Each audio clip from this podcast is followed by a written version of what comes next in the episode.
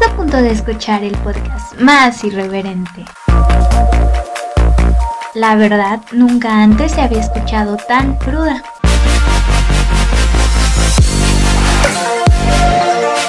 Te recomendamos usar audífonos por el bien de la humanidad. Bienvenido al podcast del tío Eric. Comenzamos. Planeta 9 Radio. Advertencia. La caja de Pandora online ni planeta9radio.com no se hace responsable por la opinión de los integrantes e invitados. Cada integrante o invitado es responsable de sus comentarios.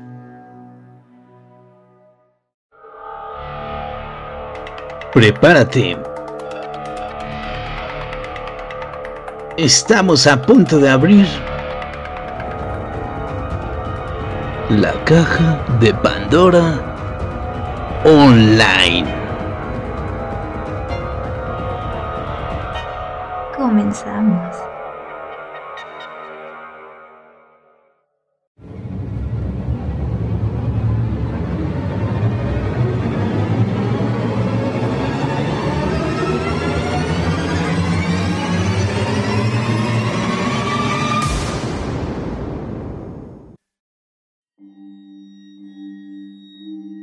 La caja de Pandora al aire estaba. Con cada uno de los integrantes derramando la cruda verdad.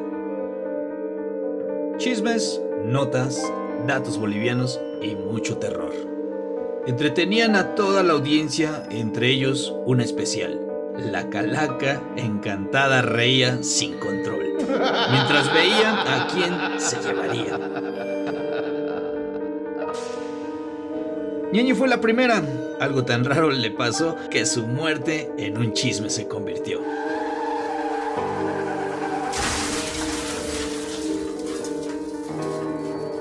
El segundo fue José, el buen boliviano. Pero la calaca con su ubicación jamás dio. El siguiente era el lema. Su turno le tocó. La calaca con un grito se lo llevó.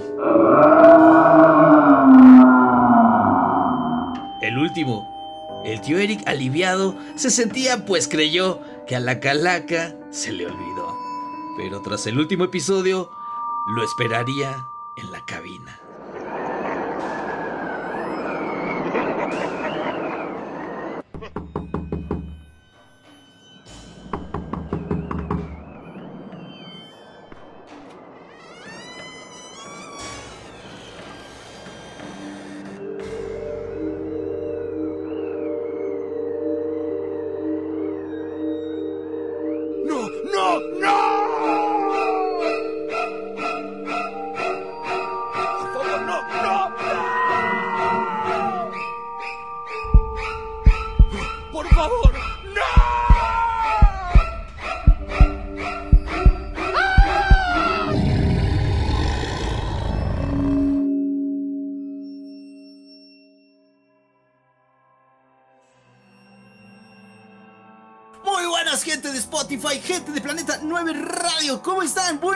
Noches. Hoy tenemos un especial muy bueno. Vamos a hablar sobre, uy, ¿cómo, uy, cómo, cómo, cómo puedo decirlo? Un especial de terror. Vamos a estar llenos, llenos de cosas perturbadoras porque hoy es el especial de Halloween, como dice la, la tía Vanessa. ¡Feliz Halloween! ¿Cómo estás, mi queridísimo Jake? ¿Cómo estás, mi buen Jake? Todo bien, todo bien, todo chido aquí, muy emocionado con este especial. Esperamos les guste mucho. Muy bien, muy bien, mi queridísimo Jay. Con él, con él viene, viene acá un especialista perturbador también, el buen, buen Elías. Elías, ¿cómo estás, mi buen, mi queridísimo Elías? ¿Te puedes presentar para que te conozca aquí la gente de Planeta 9 Radio, mi buen? Claro, bueno pues muchas gracias. Este, yo hago contenido creepy, así como medio tenebroso para. eh, comencé en YouTube, pero ahorita estoy focalizándome mucho en TikTok. Ahí me dedico a hacer narraciones y también escribo algunos relatos y algunos cuentos. Muy bien, pues aquí está. Eso es, eso es, mi buen. Pues es un gusto, es un, plan- un placer, un honor tenerlos a ambos aquí. Muchas gracias por aceptar la invitación y esperamos que te la pases muy bien, mi buen Elías, mi buen Jake. Ya sabes, esta es tu casa. Qué chingón volverte a tenerte por acá. Y pues ya saben, hoy va a ser un especial de, de How- Halloween. Ya no puedo decir bien el. Halloween por estar de mamón. Pero bueno, mi buen Emma, ¿cómo estás? ¿Qué tal? ¿Cómo te encuentras el día de hoy? Pues muy contento, feliz de haber llegado pronto porque pinche tráfico horrible, cerrado y así. Hoy vamos a tener una, una noche muy, muy chingona porque es una noche especial. Y bueno, hoy que van a ver o escuchar esto, es 20 va a ser 28 de, de octubre. Son días muy especiales, ya se cerca eh, las vísperas del Día de Muertos, casi casi Navidad. Ya, Exacto. Muy bien, pues ya, ya escucharon aquí al buen Emma, ya saben, por cuestiones de, de que no se paga el internet, nuestra carísima Jenny no nos puede acompañar otra vez nuevamente. Y el buen boliviano, ya saben, está en su viaje astral, no ha regresado, intentó eso del viaje astral y no ha regresado. eh, Pero esperemos que próximamente regresen. Les mandamos un saludo y un beso en el cul- este en el cachete, perdón. el, A los el- dos, a los el dos pollo yo. Bueno, pues para empezar, para empezar aquí el buen Emma nos trae acá una sección muy chingona, ya saben, en la hora macabrona, porque hoy, hoy va a ser totalmente de terror. Y para empezar, el buen Emma, puedes comenzar a meternos el miedo como siempre, por favor. Pues el día de hoy eh, no es tanto como terror, sino es más bien informativo, ¿no? Para que conozcan de su cultura. Vamos a practicar un poquito de lo que es el, lo que es Día de Muertos, pero no solamente es el 1 y el 2. Porque el Día de Muertos, eh, y también dependiendo de, las regiones, se puede celebrar desde el 25, 26 de octubre hasta el 3 de noviembre. Depende de la región. Pero vamos a centrarnos principalmente de lo que es este eh, Día de Muertos desde el 28 de octubre y hasta el día 2 de noviembre. Vamos primero a ver qué significa cada día. Por ejemplo, el 28 de octubre, el 28 de octubre, eh, cuando tú pones tu ofrenda primero, tú, tú vas a poner a lo mejor 3 niveles, 2 niveles, 7 niveles. Lo más común es que pongan eh, tres niveles que simbolizan este, la, el cielo, la tierra el- y el infierno. ¿no?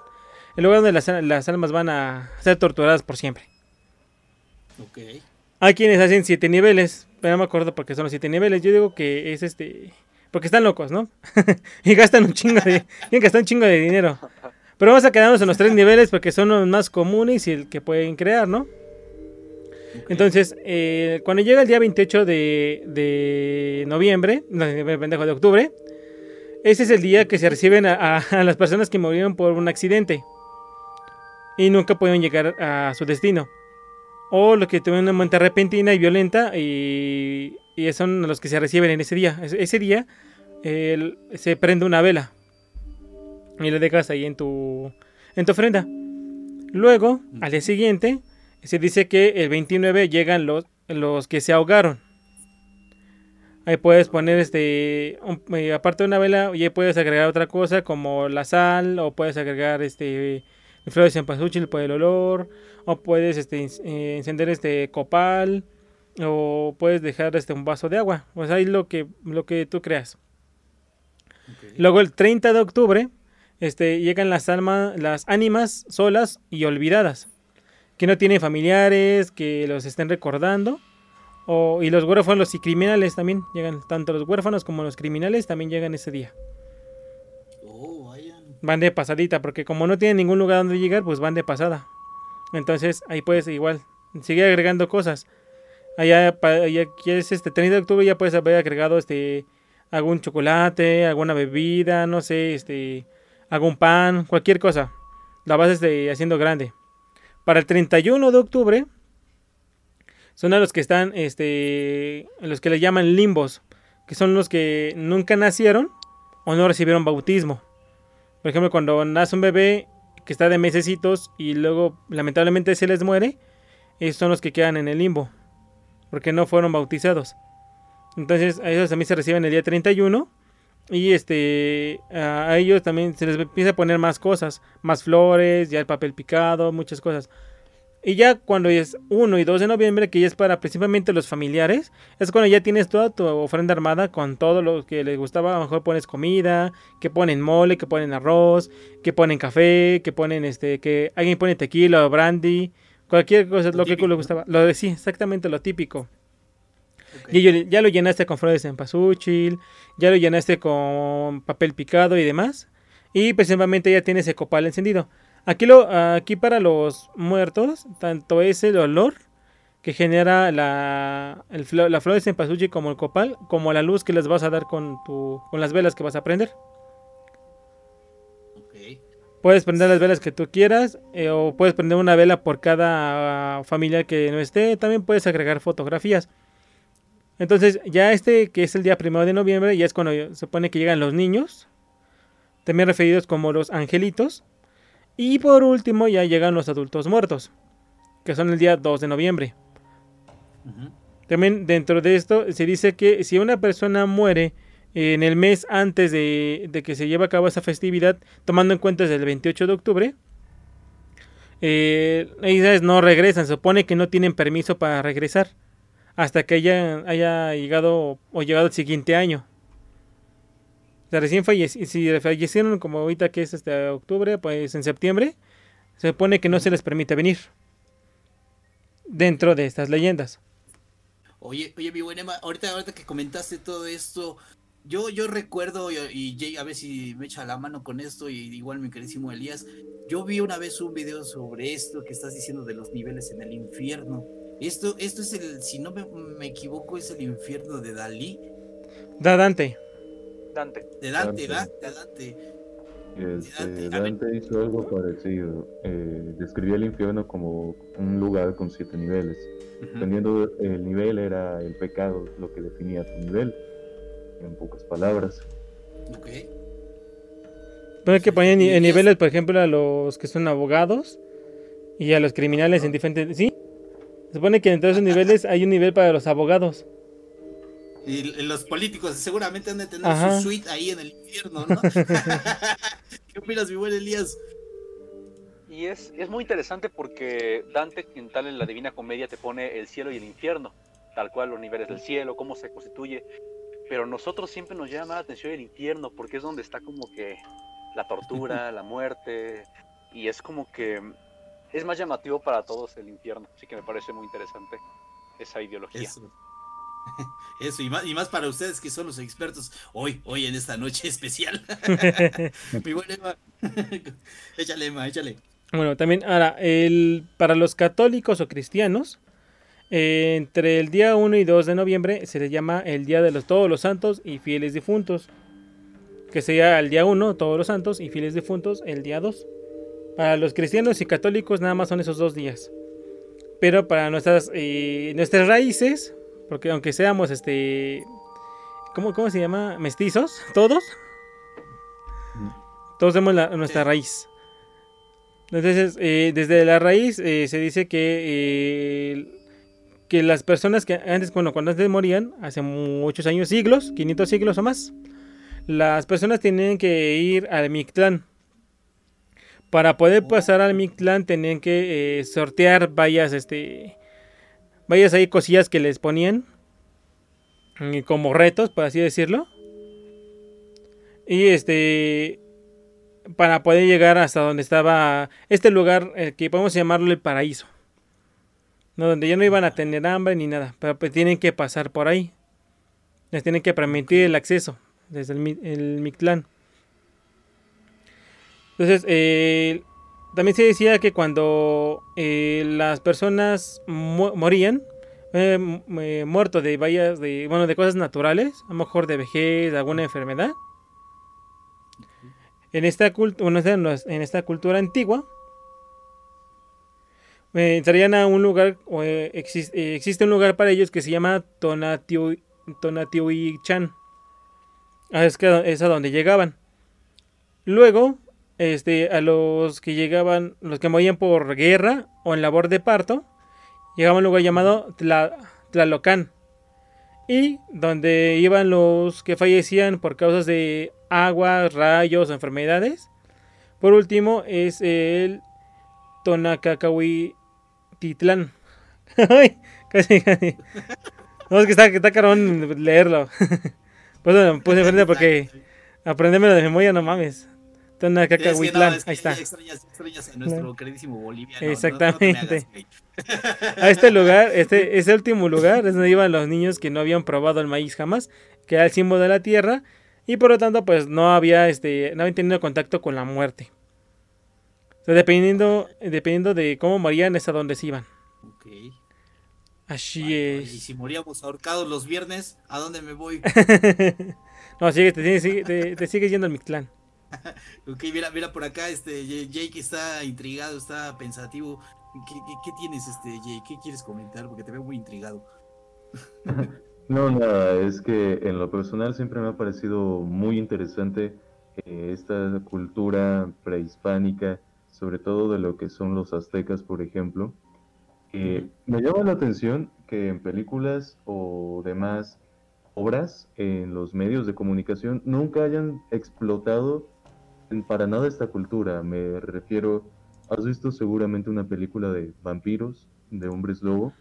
¿Cuántas películas existen que- te hablan de Mictlantecutli o Tepocatzin? O sea, realmente son dioses, deidades y creencias eran otro nivel. Estaban llenas de sabiduría, de intriga. Entonces, la verdad, Sí. creo que no les ha hecho justicia eh, ni su propio país en cuanto a difundir este tipo de culturas. Y eso es lo que más resonaba en mi cabeza ahorita que me estaba compartiendo todos estos datos interesantes. Ok, sí, y es que tienes razón, porque ya últimamente se maneja mucho la nueva generación y estamos olvidando nuestras raíces, nuestros verdaderos, nuestros verdaderos inicios, están olvidándolos. ¿O no, mi buen Elías? ¿Qué opinas también? Sí, yo creo que también tiene que ver con eso de que México se ha vuelto un país con muchas culturas, también tenemos al lado Estados Unidos, ¿no? Yo creo que todo infiere. Y además somos, siempre nos dejamos guiar mucho por, como comentó Jake, ¿no? Que historias de vampiros, hombres lobo, entre más historias que quizás son interesantes, pero cuando en realidad en México también tenemos una gran cultura que si un buen director toma una leyenda así interesante, la sabe hacer bien una película y la saca así, pero que no sea puro screamer, screamer, no, que sea una historia que te logre, pues, eh, causar el miedo, ¿no? El miedo, pero de más, un, miedo, un factor psicológico, lo que iba a decir. Que Sí, sería sí, sí. una joya, o sea, competiría qué es Anabel, qué es el conjuro contra lo que podría, o sea, mejor eh, tomaron los del conjuro a la llorona para poder hacer algo que los mexicanos no hemos hecho de una manera indicada. Y yo digo, deberíamos usarla más, por lo menos los de las animadas mínimo lo hacen, ¿no? Pero algo que de verdad cause miedo. No, de hecho, hay algo muy cercano a, a esto de lo que es la, la cultura maya azteca en cuanto a los demonios y demás. Pero es una serie que tendrían que estar buscando en el Netflix. se llama Diablero. Tienen que ver, está bastante entretenida. Pero se llama Diablero. Es como, eso es un güey que se supone que se dedica a, a cazar demonios y los vende. O sea, los captura en un frasco y los vende. Le, le pagan bastante dinero dependiendo de- del nivel del demonio que haya capturado. Pero está bastante entretenido. El concepto es bueno. Sí, muy buenos. Oye, mi buen Eva, ahorita que está participando ya la gente de Nimo TV, me están preguntando por acá y me están comentando algo muy bueno. Mira, dicen por acá, mi tío se suicidó, ¿a dónde se fue? Pues, eh, bueno, en la cultura normal, en la cultura que tiene todo el catolicismo y cristianismo, su tío no, no puede entrar al cielo por haberse suicidado. Por, por haberse, eh, por haberse quitado la vida que el, el Dios le dio. Entonces, este, no, se supone que no puede entrar a ningún lado. Está deambulando, ¿no? Pues aguas, carnal, si ya escuchaste, debe estar deambulando ahí en tu casa, así que Eh. cierra bien tu puerta, así es tu tío. Aguas, tu tío mañoso. No, no, en este caso, ajá, en lo que es de los mayas o aztecas, entonces, bueno, especialmente aztecas, tendría que estar eh, superando las pruebas para poder llegar al Mictlán. Como para más llamado para redimirse por haberse quitado la vida, entonces tiene que, que sortear todas esas pruebas para poder este, entrar. Bueno, eh, para el lado de, esa- de la cultura, ¿no? De, de la cultura azteca. Ok, vaya, vaya, estás- me estás diciendo que como en la vida real es un juego, también la muerte, por así decirlo, es un juego. Los X Games, da así es. entrada, ¿no? Un X Game. Ajá, es para sobrenatural. Vale. Mira, me está preguntando por acá mi buen Emma, ¿qué pasa con las personas que sienten sienten y al ver personas saben quién soy, quién son. O sea, yo creo que se ¿Cómo? refieren este, a los que no saben que están muertos, ¿no? Ajá, eso- son los que tienen muertes repentinas. Y este. O son tan violentas. Sí, son violentas o tan, pero tan repentinas, tan, tan cabronas. Que ni tinta se dieron de que perdieron la vida. Esos no van a ningún lado. Porque siguen pensando que están vivos. Esos se quedan en donde están. Muchas veces. Esas eh, entidades generan ecos de muerte. Que es, eh, bueno, en en muchas ocasiones eh, repiten su muerte. Mm, vaya. Mira, me, está- me están aclarando, yo, yo la cagué, perdón, pero qué bueno que aclaraste todo. Están diciendo que la gente que ve fantasmas si tienen un don, yo supongo que sí. Mm, Así es. Sí, porque Elías, ¿tú qué están, piensas? está más, más, este, ¿cómo se llama? En ese sentido más, mm, no sé si desarrollado o más sensible exactamente.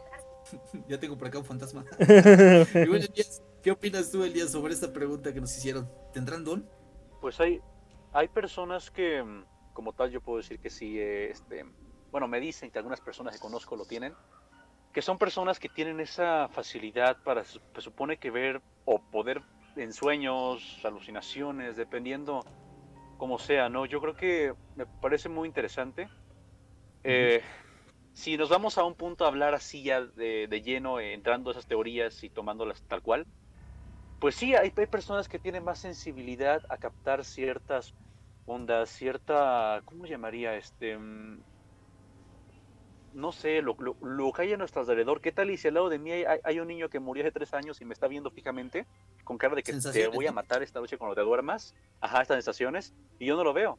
Pero qué tal y si de pronto viene alguien que sí las tiene, se me queda viendo y no, pues hay un niño que te va a matar y ya, pues ya me va a matar. O sea, es muy interesante.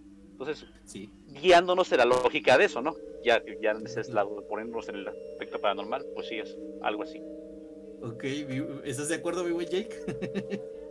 Sí, sí, sí, definitivamente. Mira, este, yo, yo te diría, eh, en complemento a eso, algo que acostumbraba a decirnos un maestro en la Facultad de Ingeniería.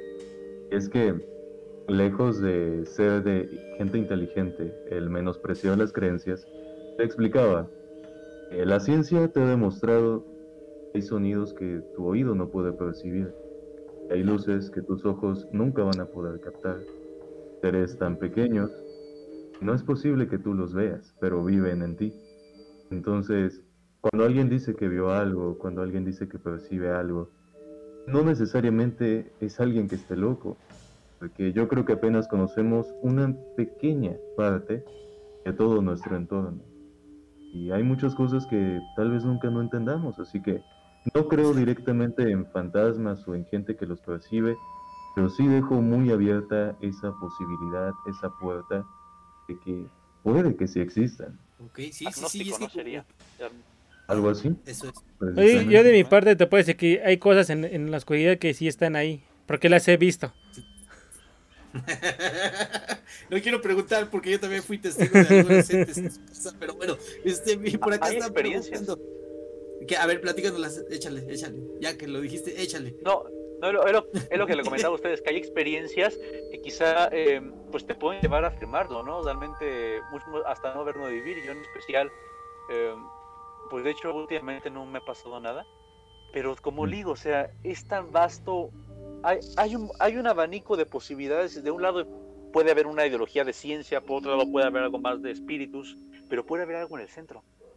¿Qué te dice que Claro. no hay un camino en el centro que te permite ver? Es como un, es como un telescopio, ves a un lado, ves a otro, pero también puedes ver en el centro. Entonces, no lo sé, yo personalmente eh, no he vivido algo últimamente feo, pero son las experiencias las que te pueden llevar a creer y a afirmar que sí es porque a mí me pasó. A mí no me ha pasado, pero Sí. no culpo al que lo crea. Sí, sí, efectivamente, pues es como dicen por ahí, pues hasta no ver, no creer, ¿no? Ese es, ese es lo que nos estás dando. Y pues sí, es cierto, es cierto, porque muchos dicen, yo no creo en eso, yo no creo en nada de esas tonterías por ahí dicen, pero aquí lo dijo Jake y yo lo platiqué hace rato con Emma en el programa anterior, que estamos en un mundo que no conocemos, somos una, una este, especie nueva, estamos muy jóvenes a comparación de la edad, la edad que tiene realmente la, la Tierra y no conocemos más allá de un 50 o 40% del planeta Tierra y no tenemos idea de lo demás, no sabemos más. Mi buen Emma, tienen acá una pregunta para ti. Dicen que si los niños pueden ver espíritus y, y otra pregunta dicen, hay personas que ya te conocen con solo verlas, como ver el alma, ¿cómo se le llama a ellos? Bueno, los niños, sí, eh, los niños tienen esta capacidad de poder ver las, lo, lo que los demás no pueden, pero precisamente por- tanto por su inocencia como porque no saben qué es. Entonces, el- un niño va, va a platicar con, lo- con lo que tú quieras, como si fuera su el amigo de toda su pequeña vida, ¿no? El amigo imaginario. Exactamente. a lo que decimos amigo imaginario. Entonces, eh, es por eso que los niños sí pueden ver. Ya cuando a, a un niño lo. mm, vamos a llamarlo que lo instruyes. eh, en que no debe ver eso. Y, y demás cosas. Lo, lo empiezas a, a reprimir. Él también, él mismo también empieza a reprimir esa capacidad que tiene de ver lo que los demás no pueden. Entonces ya cuando crece, ya crecen, pues pierden esa habilidad y eh, dejan de creer como dejan de ver. Ok. Y lo segundo, yo creo que es más bien una persona que sabe leer a alguien más como un libro abierto. Entonces, puede ser un mentalista o te puede eh, y está buscando la manera de, de engañarte. Bueno, esto sí, hay muchos farsantes. Exactamente, simplemente te está leyendo. Bueno, aparentemente te conocen, más que nada te están leyendo. Leen tu gesticulación, leen tu, la forma en que te estás parando, la forma en, la que te expresas, todo lo están leyendo y lo están analizando. Y de esa manera pueden saber quién eres y qué haces y todo. Y parece que te Sí. conocen. Pero algunos que se dedican a eso. Ahorita que comentaste esto, Facebook nos puso una vez un gran ejemplo que sabiendo toda tu información pueden haber un chingo de farsantes así porque ya está todo en internet, ¿no? Por acá preguntan, ¿quién es esa voz sexy? Es el buen Jake Devil. Jake, puedes mandar un saludo a la gente de Nimo TV. Igual, mi buen Elías, ¿nos pueden hacer ese favorzote? Claro que sí. Un gran saludo a todos los seguidores del tío Eric. Espero esta velada la disfruten y los temas sean de su gran interés. Mi buen, mi buen Igual les mando un gran saludo.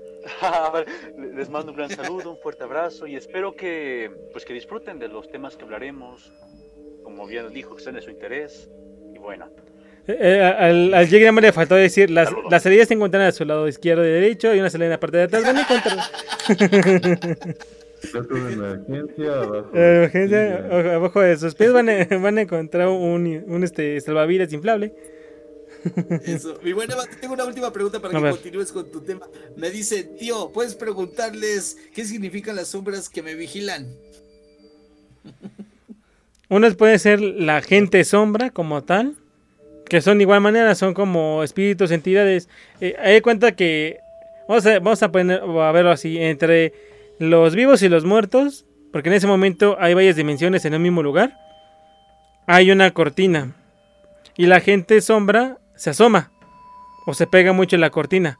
Pues los ves rápido, se ven difusos, se ven como oscuros, o una, una forma como humanoide, pero no bien definida. Es como si estuvieran pegaditos a, la- a la- a ese velo, pero no se salen de ese velo.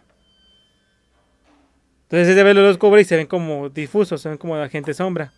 Que también hay entidades, este, hay malvadas que no se dejan ver por completo, pero es otra cosa. Pues ahí está, ya te respondieron, hermano. ahí está. Mi buen Eva, puedes continuar, por favor. Bien, bien, bien. Ahora que ya este, estuve viendo un poco sobre los muertos, primero, a ustedes, ya sea los que están este, escuchando ahí en Nimo TV o los, que, o los que estamos aquí, ¿ponen ofrenda? Yo sí. ¿Tú, Eric? Elías. mm, yo no, pero no es porque no quiera, es porque jamás ha habido la tradición, por así decirlo, la familia, pero algún día quizá habría. Ajá, ok. Ahí, Para Elías hay que comprarle una ofrenda así chiquita que venden en el centro. Para que no se quede con las ganas.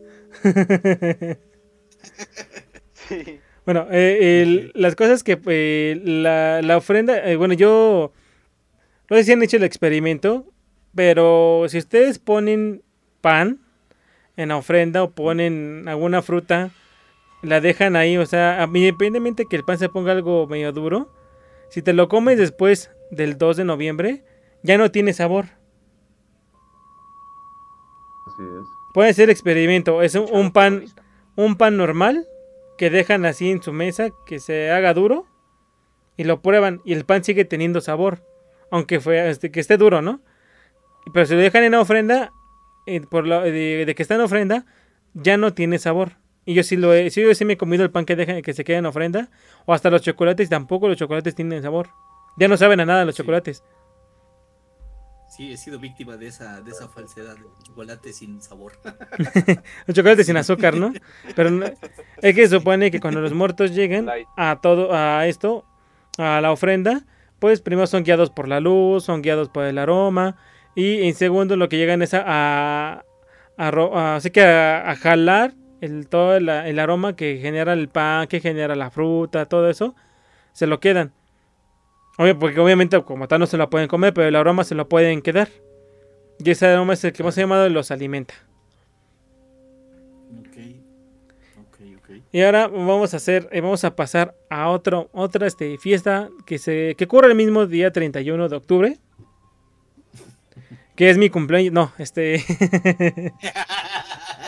Aprovechó el bug. a ver, chale, no, no, no. eh, del origen del, del Halloween. Del Halloween. El.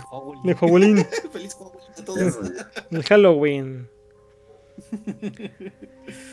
E- Estas, esta celebración eh, proviene de los celtas, es una celebración de origen celta, que celebra el fin del verano y las cosechas eh, irlandesas. Hasta de por por Irlanda, pues sí, como por donde está Ir- Irlanda, más o menos. En está el auge de los celtas, más o menos. ¿no? O sea, no sé de geografía, no me acuerdo. Pero esta fiesta es de origen pagano, igual que Navidad. Es de origen pagano, se celebra el 31 de octubre, en la víspera del Día de Todos los Santos, que es en la versión cristiana.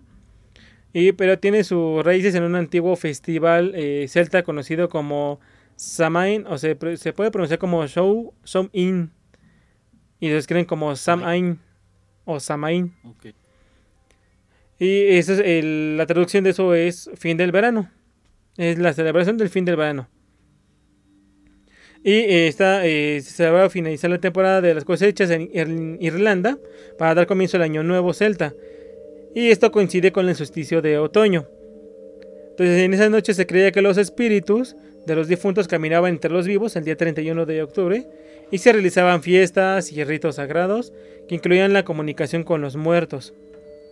Además era habitual colocar este, en una vela encendida en las ventanas para que los muertos encontraran su camino. O sea, para que no se fueran a meter a, sus casas. Todas las velas prendidas y vete por este caminito. Mira, te tienen acá una pregunta. Dice, ¿es cierto que se disfrazan porque se dice que los demonios andan más entre nosotros y se disfrazan para que no les haga nada? Es sí. una, es una leyenda de que también el nombre de Samain o Samain es el nombre de un demonio y eh, en algunos ritos la gente se disfrazaba para que Samain no los viera. Supone que Samain salía o, o salía a la tierra y al que encontrara lo mataba y se lo llevaba. Entonces, este, para eso la gente se, empezó- se disfrazaba, pero es una, una leyenda sobre un demonio llamado Samain, que es el demonio del Halloween. El Halloween. El, ja- el Halloween. O sea, la- el- porque eso, pues, como es una celebración celta, esta madre tiene, pues, varios miles, miles de años, este, hacia atrás. Entonces, Ujú. el Halloween que conocemos ahorita, que van, que dicen dulce o truco, para que, pues, pues, este, les des un dulce o les hagas algún truco de magia, les algún, hechizo. Esto tiene, o empezó a adoptar su forma de entre el 1500 a 1800. 300 años para que llegue, llegue más o menos a lo que conocemos ahora. Que ahorita ya es una, una, pues la ganan para hacer fiestas a lo pendejo.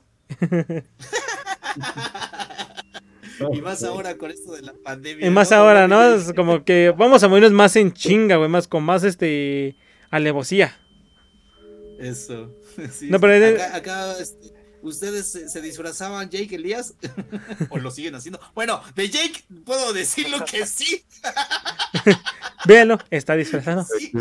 Eh, Es que en la- a lo mejor la gente no va a ver ahí en, en Spotify o en la radio, pero Jake viene vestido de, de, de Barney, Pero nadie lo puede. De verdad que- Ahí está el buen Jake ahí. Prepararon el zombie para la ocasión. Para mí todos los días son 31 de octubre, es Halloween. Uy, ay, ay. Y para ti, Elías, ¿sí te disfrazabas de chiquillo? De niño sí me llegué a disfrazar. Teníamos ahí calaverita, caminábamos por horas. Qué recuerdos, pero actualmente, pues no, porque no tengo, pues de, de qué yo me quiero disfrazar de, de Jack, del resplandor, ¿no? De algo así medio. Pero la verdad es que actualmente me quiero, hacer un disfraz del pistolero de una novela de Stephen King, pero hasta ahí. No, actualmente no me he disfrazado, pero. Y aparte no, no sé de qué. De Ahorita pistolero. no. Lo van a ver y dice, ah, está disfrazado del Red Dead Redemption, ¿no? Sí. Ándale, ándale. No, es que sí, efectivamente, Emma, Jake, es- Elías, pues sí, los niños tienen esa cultura bien grabada gracias a Hollywood, gracias a toda la industria este, productora de Estados Unidos. Que el Halloween es esto, disfrazarse sobre los típicos, típicos personajes de terror como es el Freddy Krueger, Jason, todos estos, pero acá en México deberíamos de vestirnos como Carlos Salinas de Gortán, no sé, algo así, ¿no? Que realmente es metido terror de verdad, porque esos personajes pues, son personajes.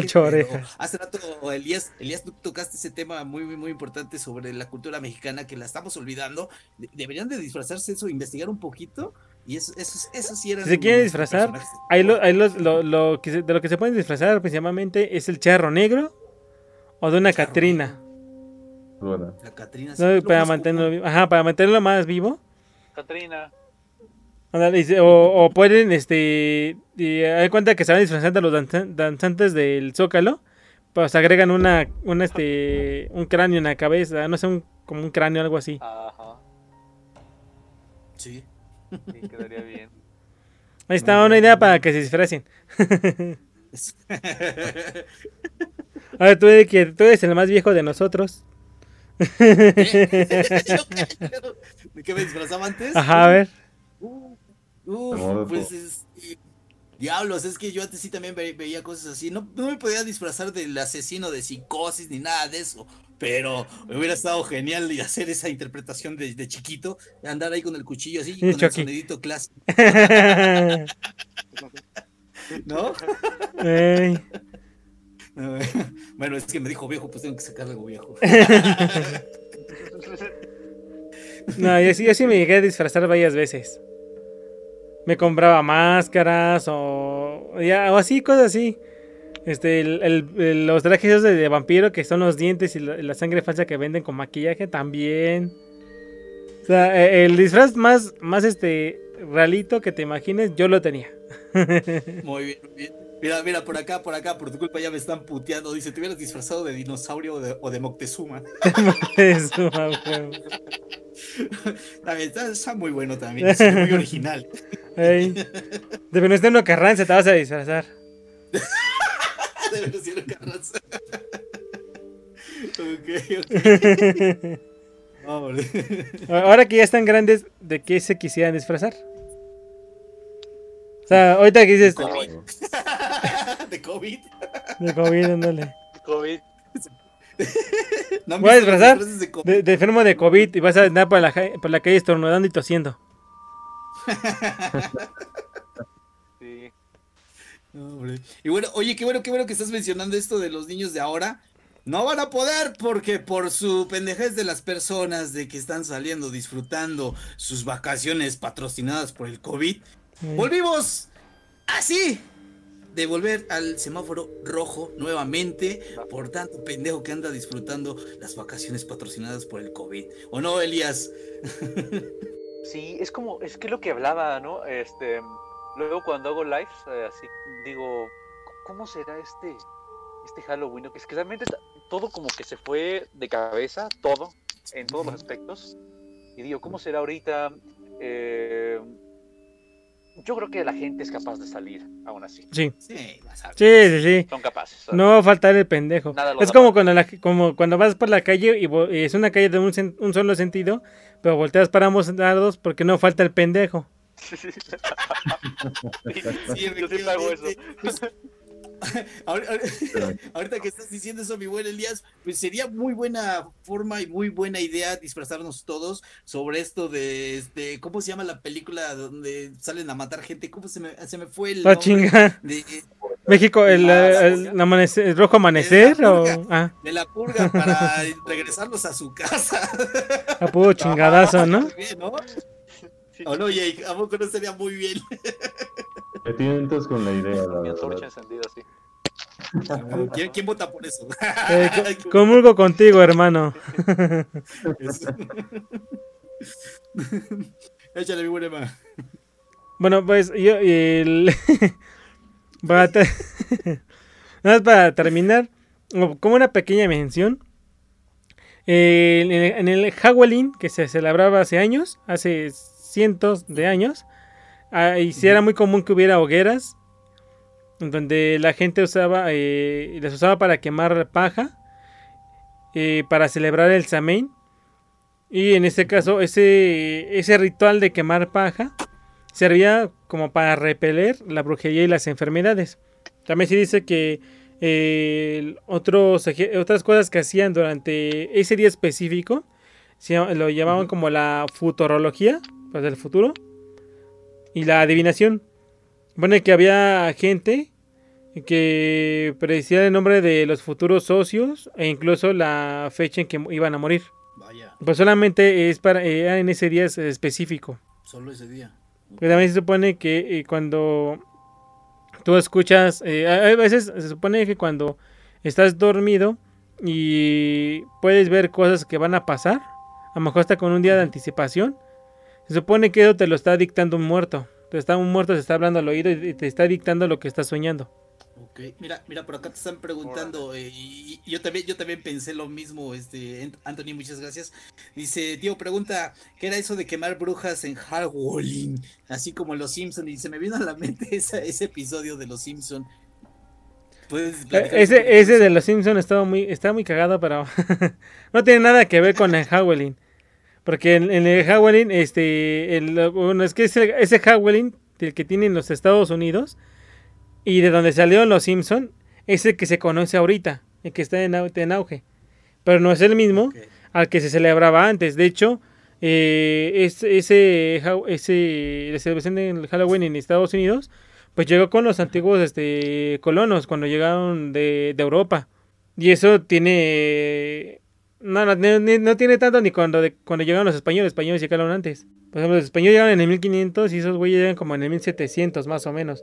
Con lo que empiezan a crear las primeras colonias. Entonces, eh, esa celebración ya es la que les mencionaba ahorita, que se empezó a forjar de entre el 1500 a 1800. La que se parece a la de ahorita. Por eso ahí los Simpsons dicen que pues, se robaban a los niños, a las brujas, y para que no este para que no se los siguieran robando, hacían intercambio con ellas por- a cambio de dulces. O sea, como para qué. Exacto, ¿no? y volvemos a lo mismo que dije hace rato, gracias a la producción de Estados Unidos nos volvieron a meter otra otra cultura falsa, ¿no? Digo, eh, puede que esté cerca de lo que es realmente, pero es muy falso, lo acabas de, de decir. Pero imagínate, está, te pones a hacer una, una hoguera, güey, a, a lo bastardo y empieza a quemar este paja. Este cabrón está loco, este, ¿no?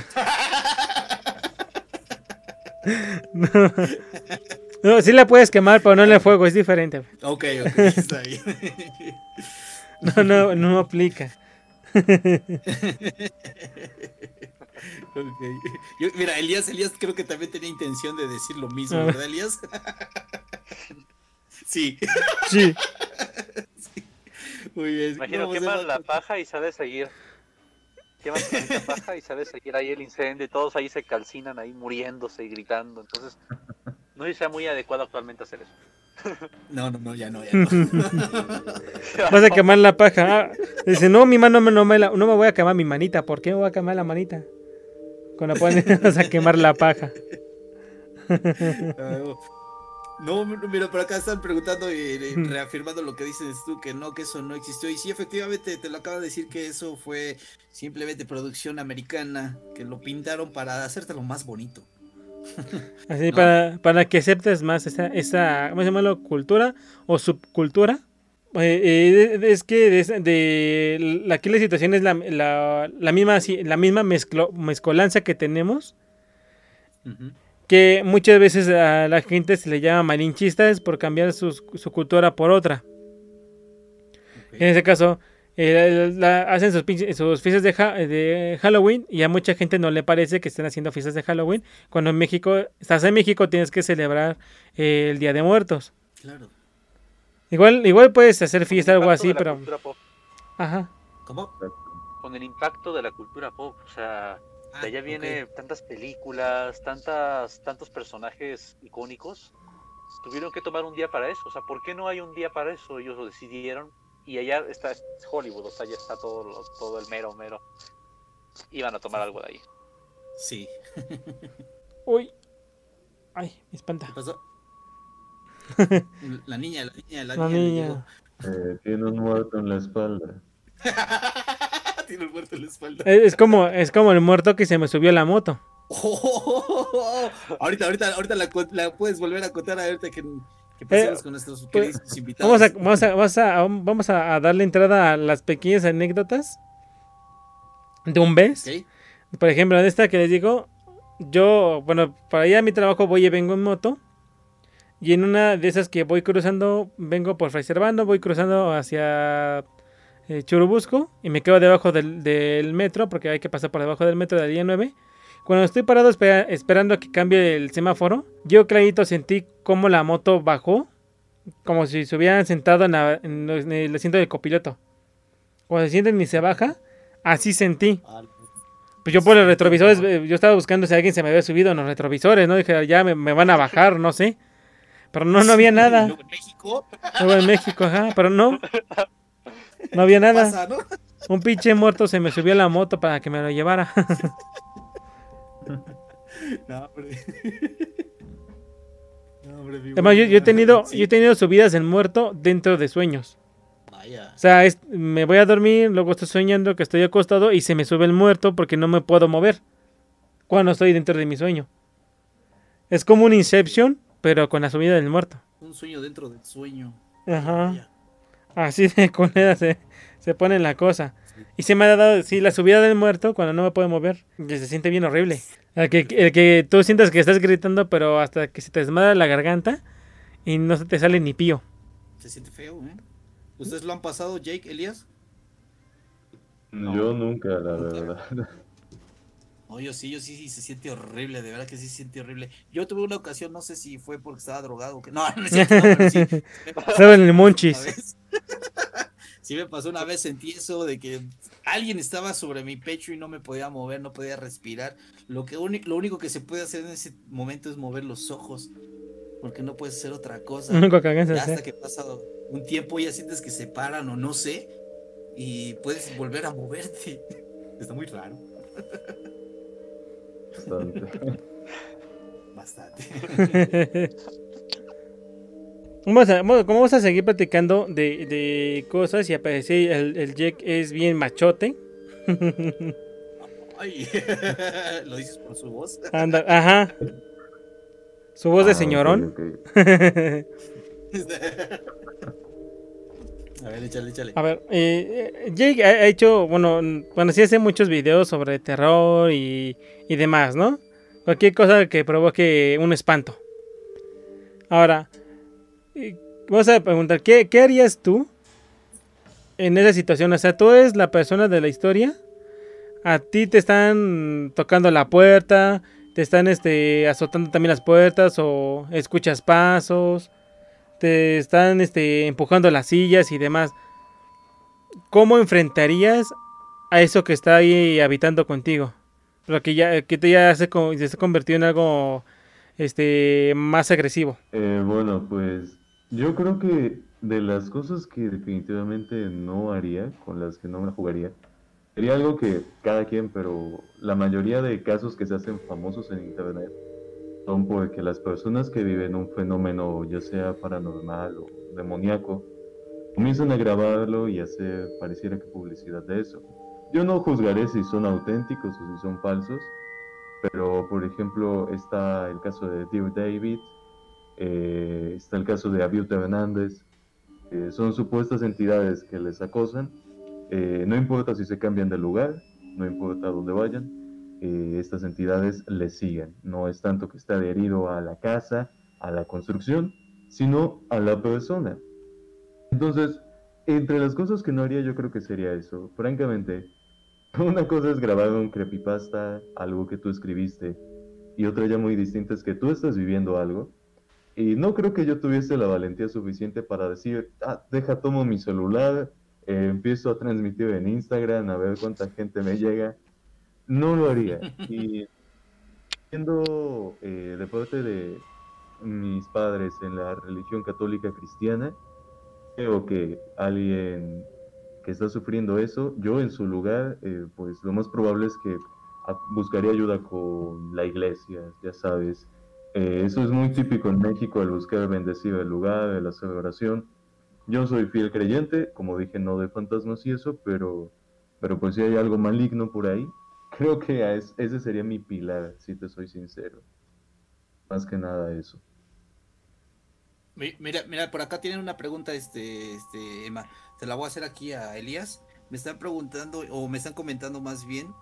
Dice, yo he soñado, o no sé si sea realidad, pero sueño que floto y veo mi cuerpo. Yo, este, hace, hace unos programas atrás hablábamos de los viajes astrales. ¿Puedes comentar algo sobre eso? Pues sí, Pues- en este caso, o tú Elías, date. ¿Te quieres darte?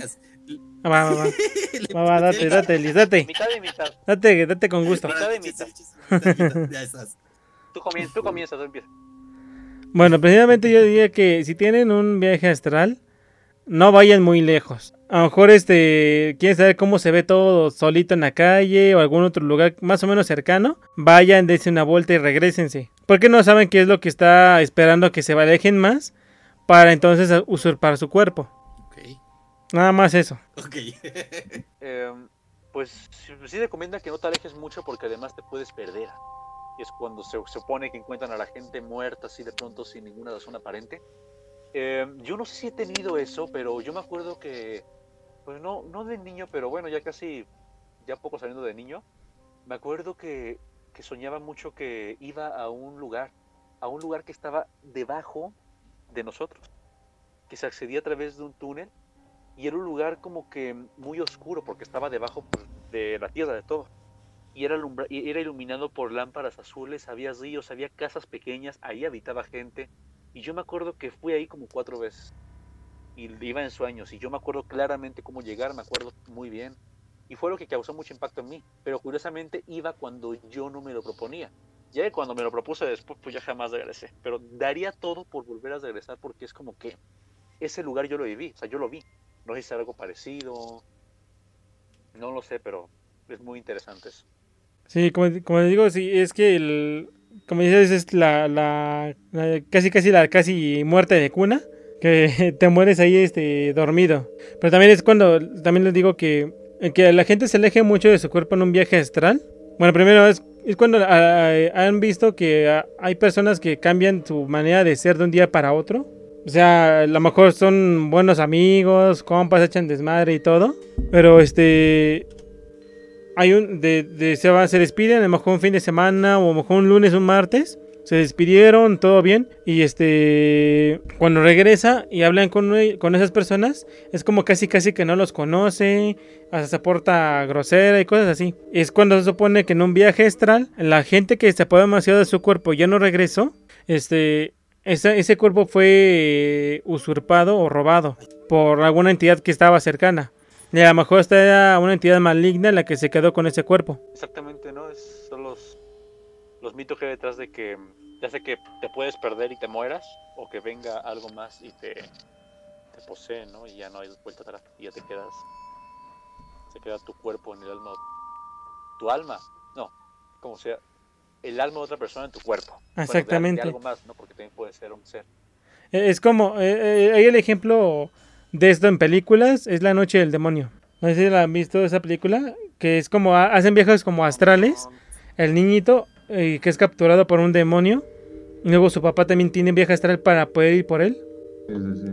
Esa es, basic, es, la- es básicamente lo mismo. Nada más que en este caso, pues el viaje astral es a donde tú quieras ir. Lo, lo tanto que te quieras alejar. Perdón, perdón, me chupó la bruja al parecer. Perdón, perdón. Yo acababa de hablar y vi que. Yo acababa de hablar y vi que estaba. Sí, me llevó. Y yo dije, pues sí, a ver qué pasó. Eso me estaba haciendo. Algo así, mi buen Bert. Me pregunta por acá si mencionaron a- este, de casualidad los que buscan romper hilos de plata.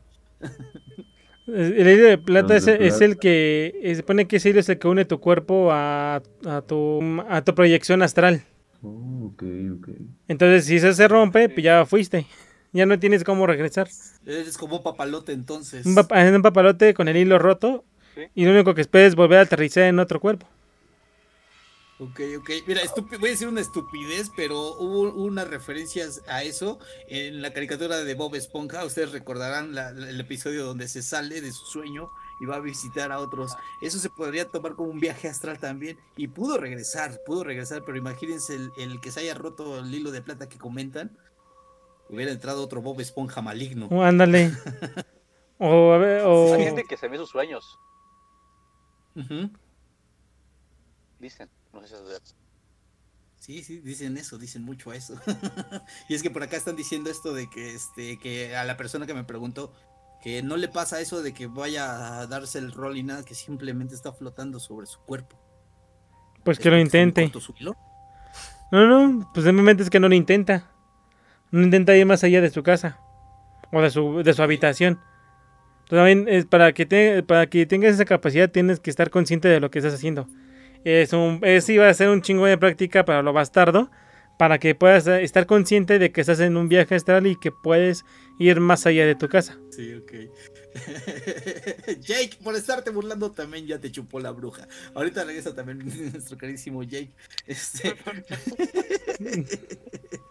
a ver, vamos a intentar este. Ah, creo que ahí está, ¿no, verdad? No, no, eh, nada más, era nada más de su foto. Este. Ahí aplicó la de, la de las clases en, en Zoom. Puso su imagen, nada más así como que estuviera oyendo. Y, se fue. y está durmiendo. Ajá. A ver, Pues vamos a aguantarlo tantito. Bueno, mira, vamos a continuar con este tema de los viajes astrales porque están sacando preguntas. Dice, eh, si en un viaje no puedo volver a mi cuerpo, pudiera llegar rápido, ¿cómo teletransportarse? Oh, vaya, si estás muy lejos. Oh, vaya.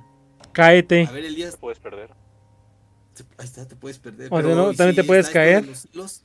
Luego te puedes caer y de inmediato te vas a... Es como es cuando te sueñas que te caes. Es casi igual. Eh, ese te va... Así que te va a regresar y vas a hacer que reacciones. Como cuando tu cuerpo se piensa que te, que te, te estás muriendo.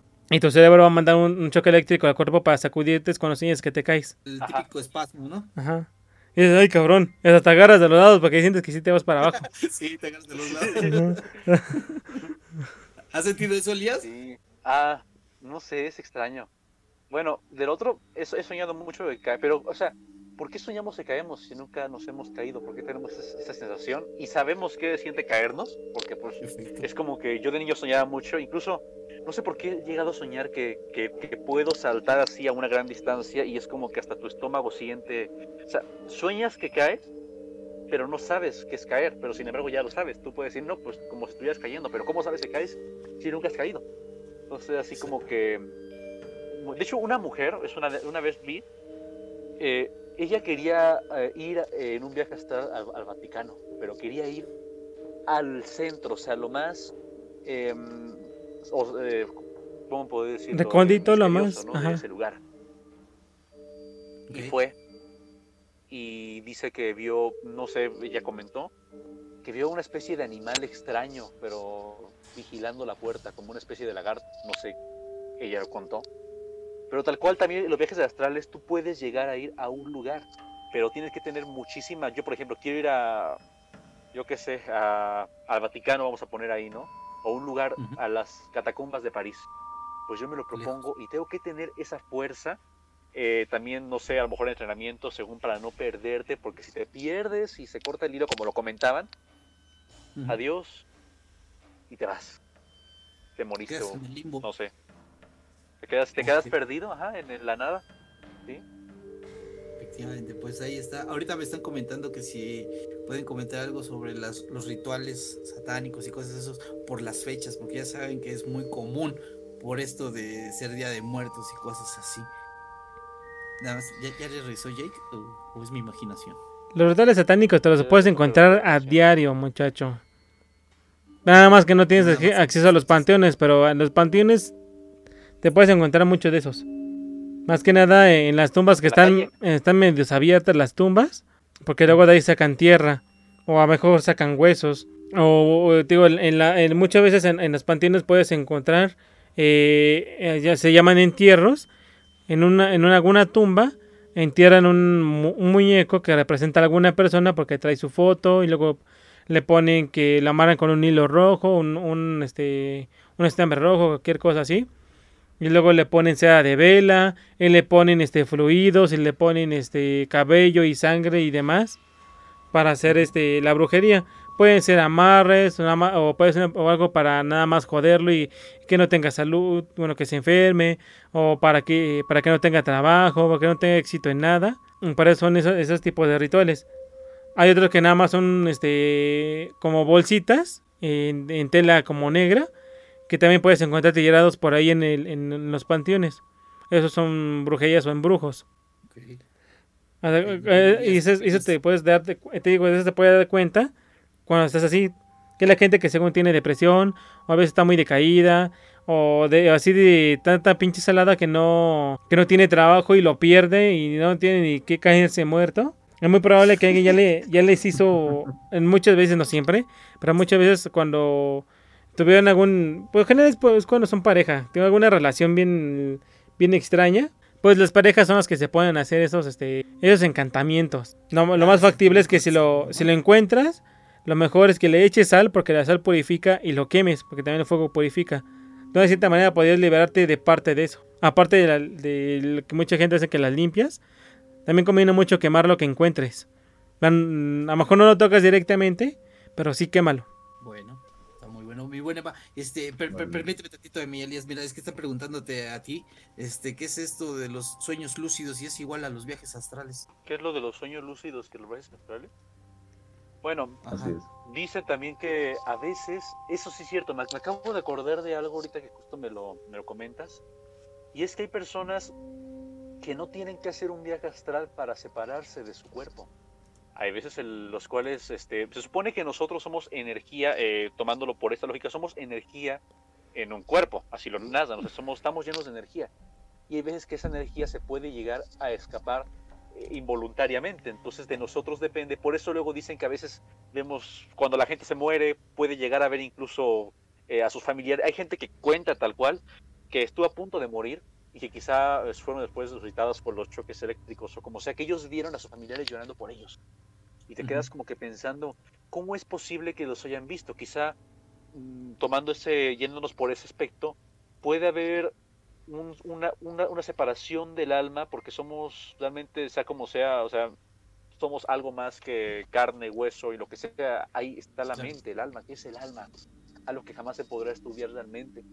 Y los sueños astrales, yo, yo imaginaré que hay dos experiencias. Quizá eso que a veces el alma abandona el cuerpo y a veces vuelve a regresar. Eso puede ser algo. Y el viaje astral. Pero ya el viaje astral, para hacer un viaje astral tienes que... eh, bueno, yo hace años me, me acuerdo que quería hacer uno. Eh, no sé si lo que hice fue un viaje astral anteriormente, pero supongamos que no fue.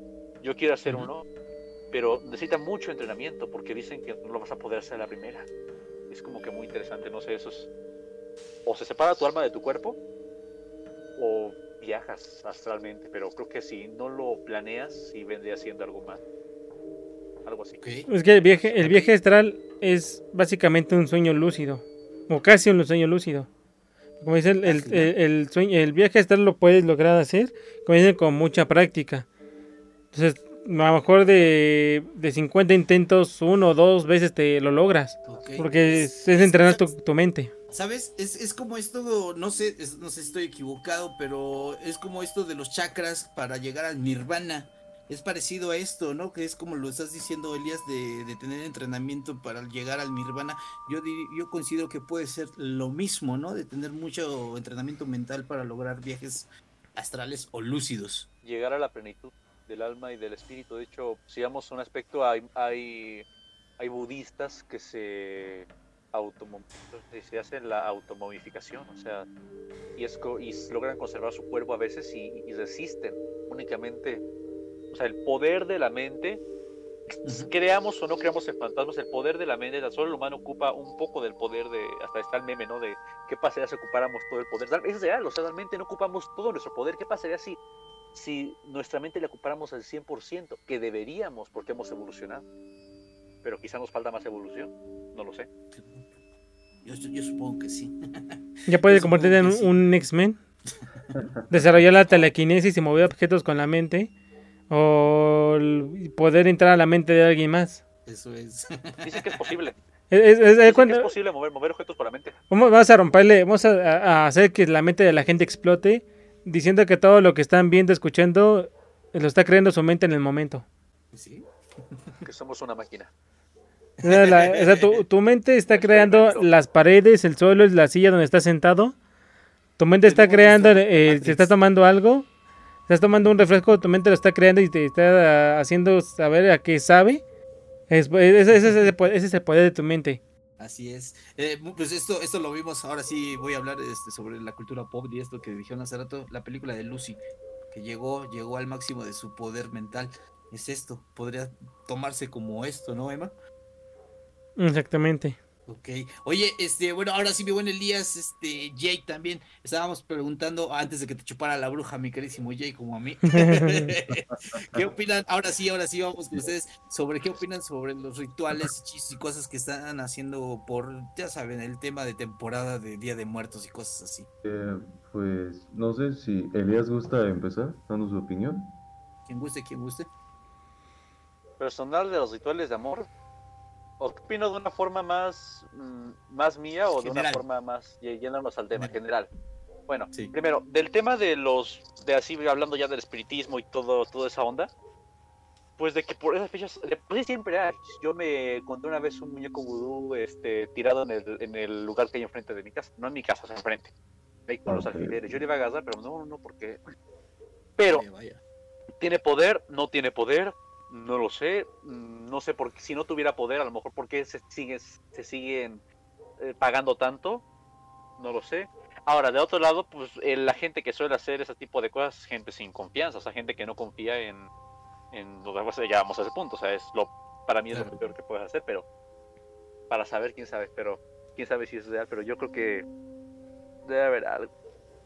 Debe haber algo detrás. Sí. Claro, Pregúntale a los Warren. yo, este, de los Warren. No, no, no, digo, al de Este- los muñecos vudú, pregúntale a los Warren. Porque el- todo lo que tienen en su. Lo que tienen ahí guardado eran como las lámparas del genio. No, continúa, Jay, O sea, continúa. a mí siempre Date. me ha impresionado el, no sé si en sus ciudades este, pasará, pero al menos aquí en la de- donde yo vivo actualmente, todo el año es muy común que en la sección de ofertas y empleos haya anuncios que digan amarres tanto, este, si quieres conquistar a la persona que no te hace caso, bla, bla, bla. Y yo estoy muy convencido de que, no de que el método funciona, sino de que ese tipo de negocios sí prosperan, porque les alcanza suficiente para seguir pagando anuncios todo el año. Y es muy llamativo, la verdad, como gente que, que lo cree, no juzgaré a quien crea en eso, ¿no? Pero sí concuerdo con Elías de que hay que ser un poco inseguros para tú llegues a la conclusión de que solamente a través de un hechizo, solamente a través de doblegar la voluntad de otra persona, es que se van a fijar en ti.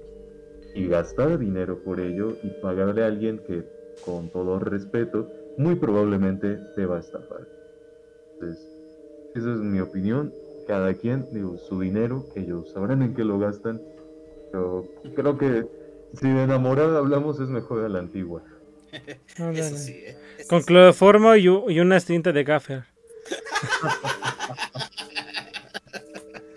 es un chiste, mamones, ¿eh?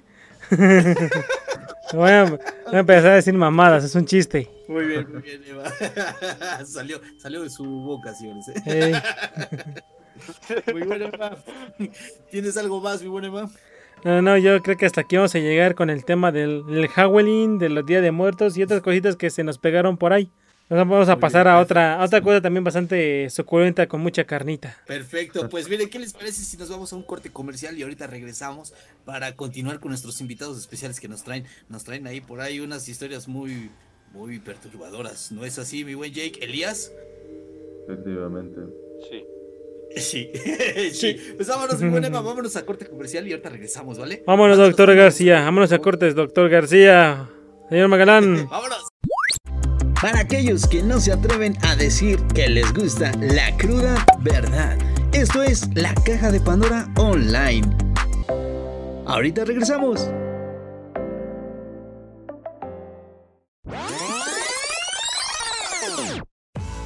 No te pierdas la caja de Pandora Online aquí en Spotify.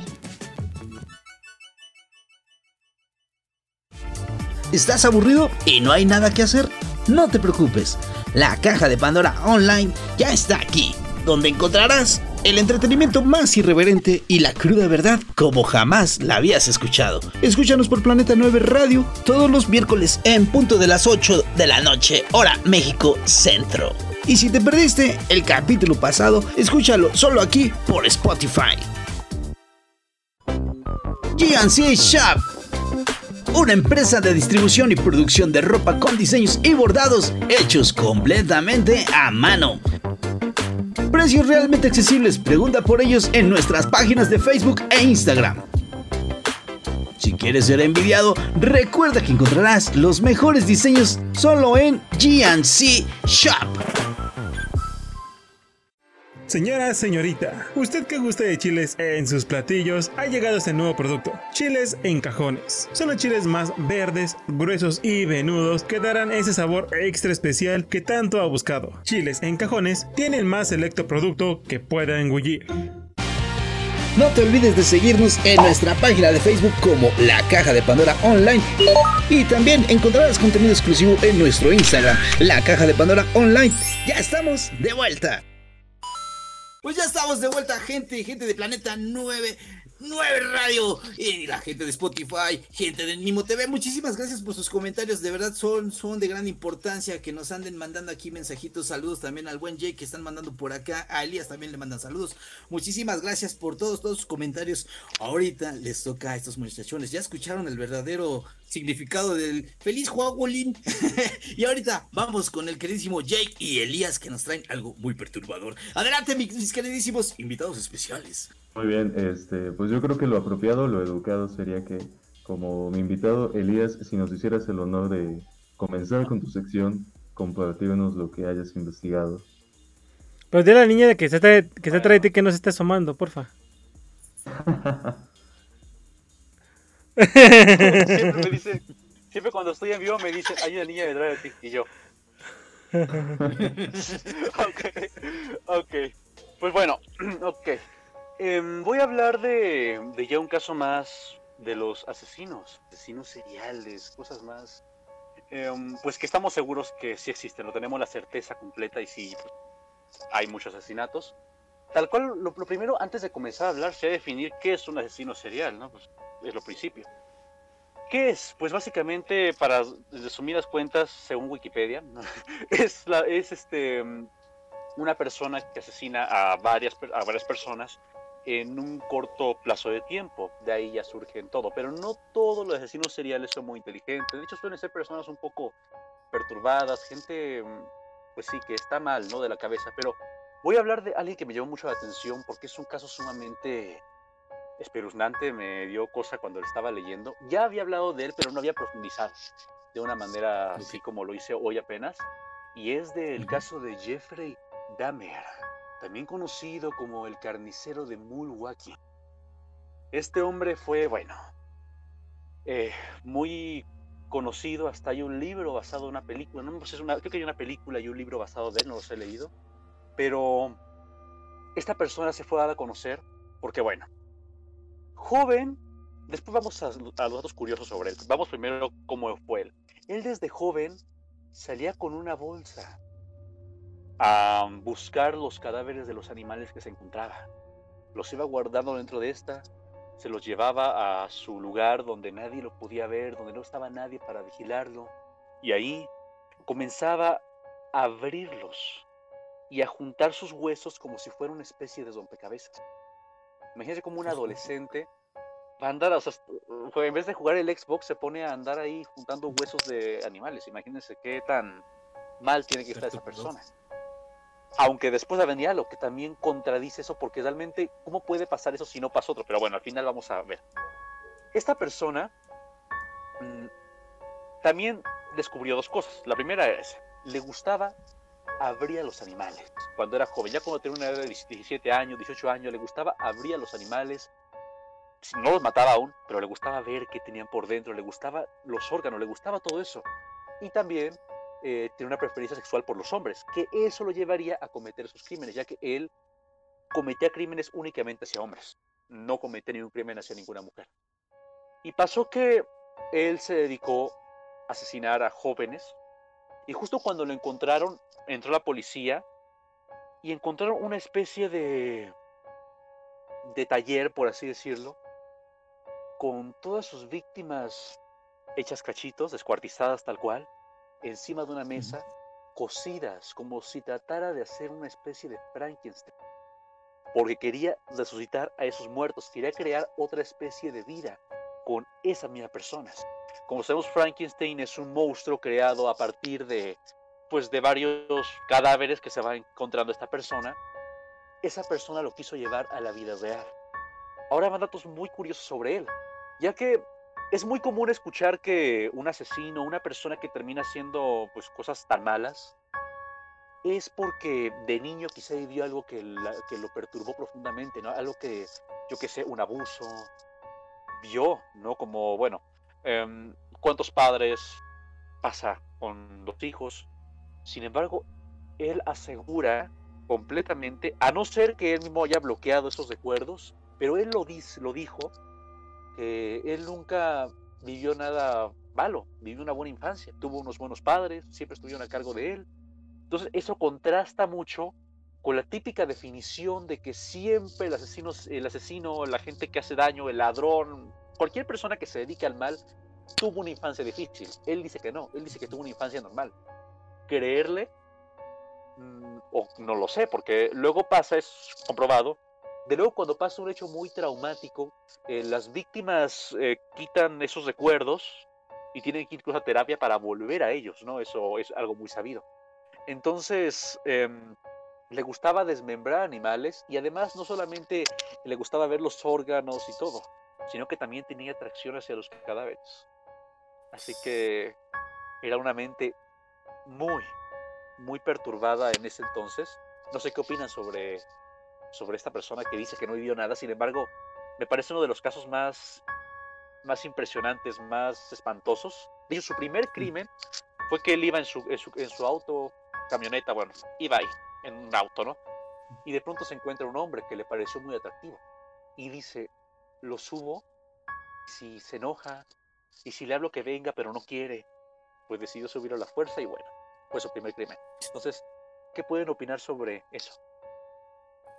Caso muy interesante, la verdad. Eh, una mentalidad muy turbia, pero también llamativa. Sí, efectivamente. Y, estás tocando ese punto muy importante de que es un mito, una leyenda de que entre más trates mal a los niños se pueden ir al lado oscuro, por así decirlo. Y puede, puede tal vez que sea cierto, porque tú sabrás que el bullying es, es, es precisamente eso y puede, puede llegar a convertirse en algo así. Quizás sea una leyenda, un mito o tal vez sea una realidad, pero hay que manejar muy bien la educación porque sí, sí está fuerte. Está fuerte que llegue a suceder algo así. también, puede pasar.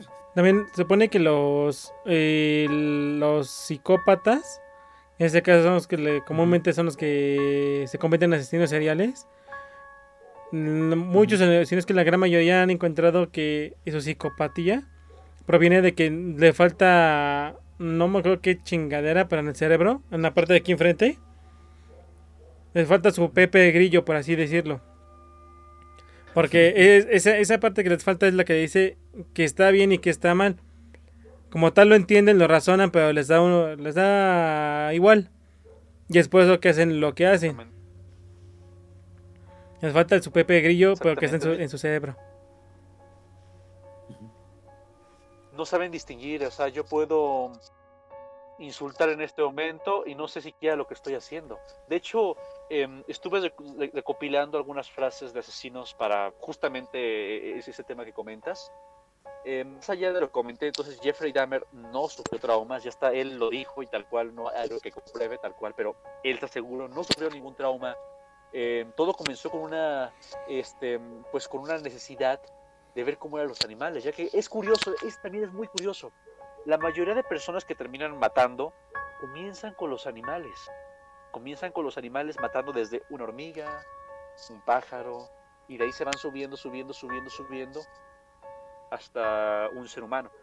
Y él, sin embargo, no mataba, pero le gustaba ver qué tenía por dentro, cosa que también hizo con los seres humanos. También, o sea, le gustaba ver qué era lo que teníamos. Yo, eh, hablando de eso, mm, también le tomaba fotos a los cadáveres. Y están las fotografías tal cual les tomaba.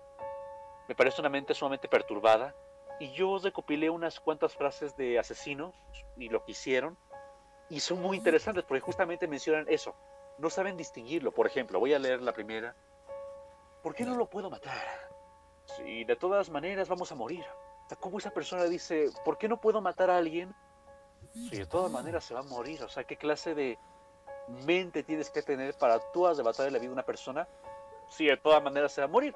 Que tiene razón, de todas maneras te vamos a morir, pero de ahí a otro. Y esta persona lo dijo, una niña que cuando tenía 10 a 11 años, en la edad de 1968, estranguló hasta la muerte a dos niños en, pues, del colegio. Tiempo después fue condenada en diciembre de 1968 por el homicidio de dos hombres, Martin Brown y Brian Horn. Esa misma. ¿Por qué no lo puedo matar? Si de todas maneras se va a morir, mejor lo mato yo a que se muera solo, ¿no? Ha de pensar eso. Entonces, a eso vamos mismo. No sabe distinguir. Está en esa onda de que no sabe si es bueno, no sabe si es malo. Ella lo hace por instinto, casi, casi, casi es como un instinto animal que decide No, que le gana. Y va otra. Ajá. Yo sí creo que, yo creo que sí lo, sí lo sabía. Sí sabía que estaba mal matarlos. Pero es lo que, lo que te digo, le valía. O sea, sé que está mal que, lo- lo- que los mate. Porque pues es matar. Pero da igual. Da igual los voy a hacer. Igual se va a morir. Ajá. Pues, pues, de, eh, pues, eh, va el, el- el de. ¿Por qué no se puede matar? Todos se van a morir. Es de pues, los. los eh, ¿Por qué no puedo hacerlo si de todos modos. Bueno, ¿por qué me voy a tratar de detener por eso? Si de todos no sé cómo decirlo, sino que. Ahí, se me va la idea. jaja. Lo que. Digo que es que sí sabe. Para todos le vale 3 hectáreas de pura verdura. Pues sí, es Sí, que o como sea, que ¿cómo ya está mucho más allá al que podríamos decirlo que está jugando a ser Dios, que él decide si mueres o vives, literal, ¿no? No le puedes responder, pues a ti no te toca decidirlo. Exactamente. Exactamente. Pero Es así como que lo, lo piensa y también esa frase se puede tomar como también una especie de humor muy negro porque está así como un poco así chocante. Yo cuando la leí dije, pues lo mato, todo se va a morir. Pero bueno, otra frase es este un caníbal, Richard Chase, que por cierto, el canibalismo es un tema súper interesante y muy, muy espantoso, de hecho, ¿eh? porque la gente que suele comer eh, a personas se suelen enfermar porque es lo mismo, la gente que suele comer muchos cerdos se enferma. Pasa lo mismo con las personas, porque compartimos muchos aspectos, ¿no? Una cosa es este, ¿por qué? Ah, no, esa ya leí. Eh, a ver, sí, devoré a esas personas, fue una, fue, una por- fue, a ver, si devoré a esas personas fue porque tenía hambre y me estaba muriendo. Mi sangre está envenenada y un ácido corroe el hígado. Es, es, es absolutamente necesario que bebiera sangre fresca. Fue apodado como el vampiro de Sacramento y es Richard Chase. Es un hombre que bebía la sangre de sus víctimas y canibalizaba sus restos. Como un güey, un sujeto que escu- Igual muy también que escuché que se sentía hombre lobo y comía comía carne humana. O mejor dice carne humana o co- corazones humanos, pero un güey que se sentía hombre lobo Y hacía esto, o sea, mata- mataba, gente y cosas y se la comía como tal, o nada más se comía sus corazones, pero sí los llegaba a matar porque se sentía hombre lobo. Él- él realmente era un hombre lobo y así actuaba el güey. Está mal, está mal de la cabeza, ¿no? Es como que te deja pensar. Ya adulta ya es más, más tranquila, un poco más tranquila, no es tan turbia, pero sí es así como que te deja pensando igual de cómo, como por ejemplo, este, a Jake, ¿no? Que quizá le gusta eh, todo lo, lo mórbido, todo lo, lo esa, ese tipo de oscuridad, pero ¿qué pasaría si no existiera? Pues diría, pues a lo mejor, no lo sé, no mi vida no sería lo mismo, ¿no? Así pasa con todos, ¿qué sea nosotros si lo que más nos gusta no tendría sentido? Pues una persona le dio eso a, a la muerte, dice. Una vida sin homicidio es para mí como una vida sin alimento para ustedes. Eso lo dijo Alexander Pichushkin, el asesino del ajedrez. Es muy interesante porque este asesino es como una especie de Hannibal, un asesino ya más inteligente. ¿Por qué? Porque también fue conocido como el asesino del martillo, porque mataba a sus víctimas con un martillo. Algo así como una canción de los Beatles de Maxwell Silver que mataba al Bam Bam, que mataba a la gente con un martillo. Eh, además, el asesino del ajedrez. Pero ¿por qué fue conocido como el asesino del ajedrez? Porque quería que sus asesinatos igualaran el número de casillas de un tablero de ajedrez, es decir, 64. Quería asesinar a 64 personas, no lo logró, pero era su, su, su necesidad, su sueño, y es así de simple, vamos a analizar esto. Una vida sin, sin matar a alguien es como una vida sin alimento para ustedes. ¿Qué quiere decir eso? Pues que básicamente necesitaba matar para vivir, porque era como una especie de necesidad que le nació, muy mórbida, muy oscura, pero como uno que necesita la música, necesita yo que sé, algo que nos guste. Él encontraba un cierto placer, una cierta necesidad, un cierto gusto en todo eso. Es decir, no es tan feo, tan oscuro como los dos anteriores, pero sí te deja pensando de por qué. Esa frase es como que muy te impacta. Wow. Muy impresionante. Está fuerte. La verdad, sí. Por acá todos están diciendo, Dios. está-". Dios. Aquí se rompió una jerga. Más allá, siendo sinceros, ya de los asesinos, seriales ya rompiendo esta línea de... Solemos escuchar casi siempre de los casos más, más extraordinarios y más así de que, ah, este, populares. ¿no? casos más, más, más populares, como el de, bueno, el típico, no lo nombré porque ya es súper usado, pero el de Charles Manson, por ejemplo, que ya es, Claro. que, que, que ah, Helter Skelter, la canción de Paul McCartney, ¿no? De los Beatles se inspiró también para ir a cometer el asesinato, que es descontrol. Es, pero fuera de eso, eh, más allá de lo que nos muestra el cine, los que nos muestran las historias más selectas, porque por algo son las más sonadas, porque son los que más llaman la atención, las que traen más el morbo, porque una persona si le dice, no, pues yo maté porque quería, no llama la atención, llama la atención si es una persona como en el caso de los que acabo de mencionar, que tienen una especie de mentalidad. Pero la gran mayoría de los asesinos no suelen ser personas muy inteligentes, suelen ser personas que enseguida son atrapadas, que enseguida caen así, rápido. Es extraño el caso de un asesino que de verdad logre evadir todas las trampas como nos muestra la televisión.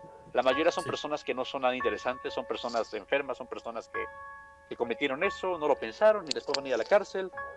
Pero estos casos que son selectos realmente, por- para que muchos no, no piensen que los asesinos seriales son todos son inteligentes. No. Pero, ¿me escuchó? Sí. ¿Me veo? Sí, me quedé trabado, te ¿verdad? escuchas. Ya, me ve. Ah, ok.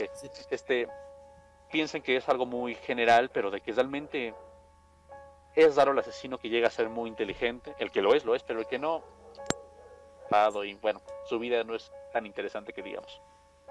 Sí, efectivamente, pues es por eso que hay muchísimas películas sobre estos temas y como lo dijiste, los más populares, los que realmente generan un morbo, un morbo más allá de Exactamente, un morbo. que mata por matar, pero este que tiene historia o este que, que se- supo lo que hizo y lo planeó durante meses o años, es el que te genera el morbo para las películas y libros y miles de cosas así. Mira, mi buen Elías me está preguntando aquí una cosita, algo fuera del, tema, pero me lo están insistiendo un poquito.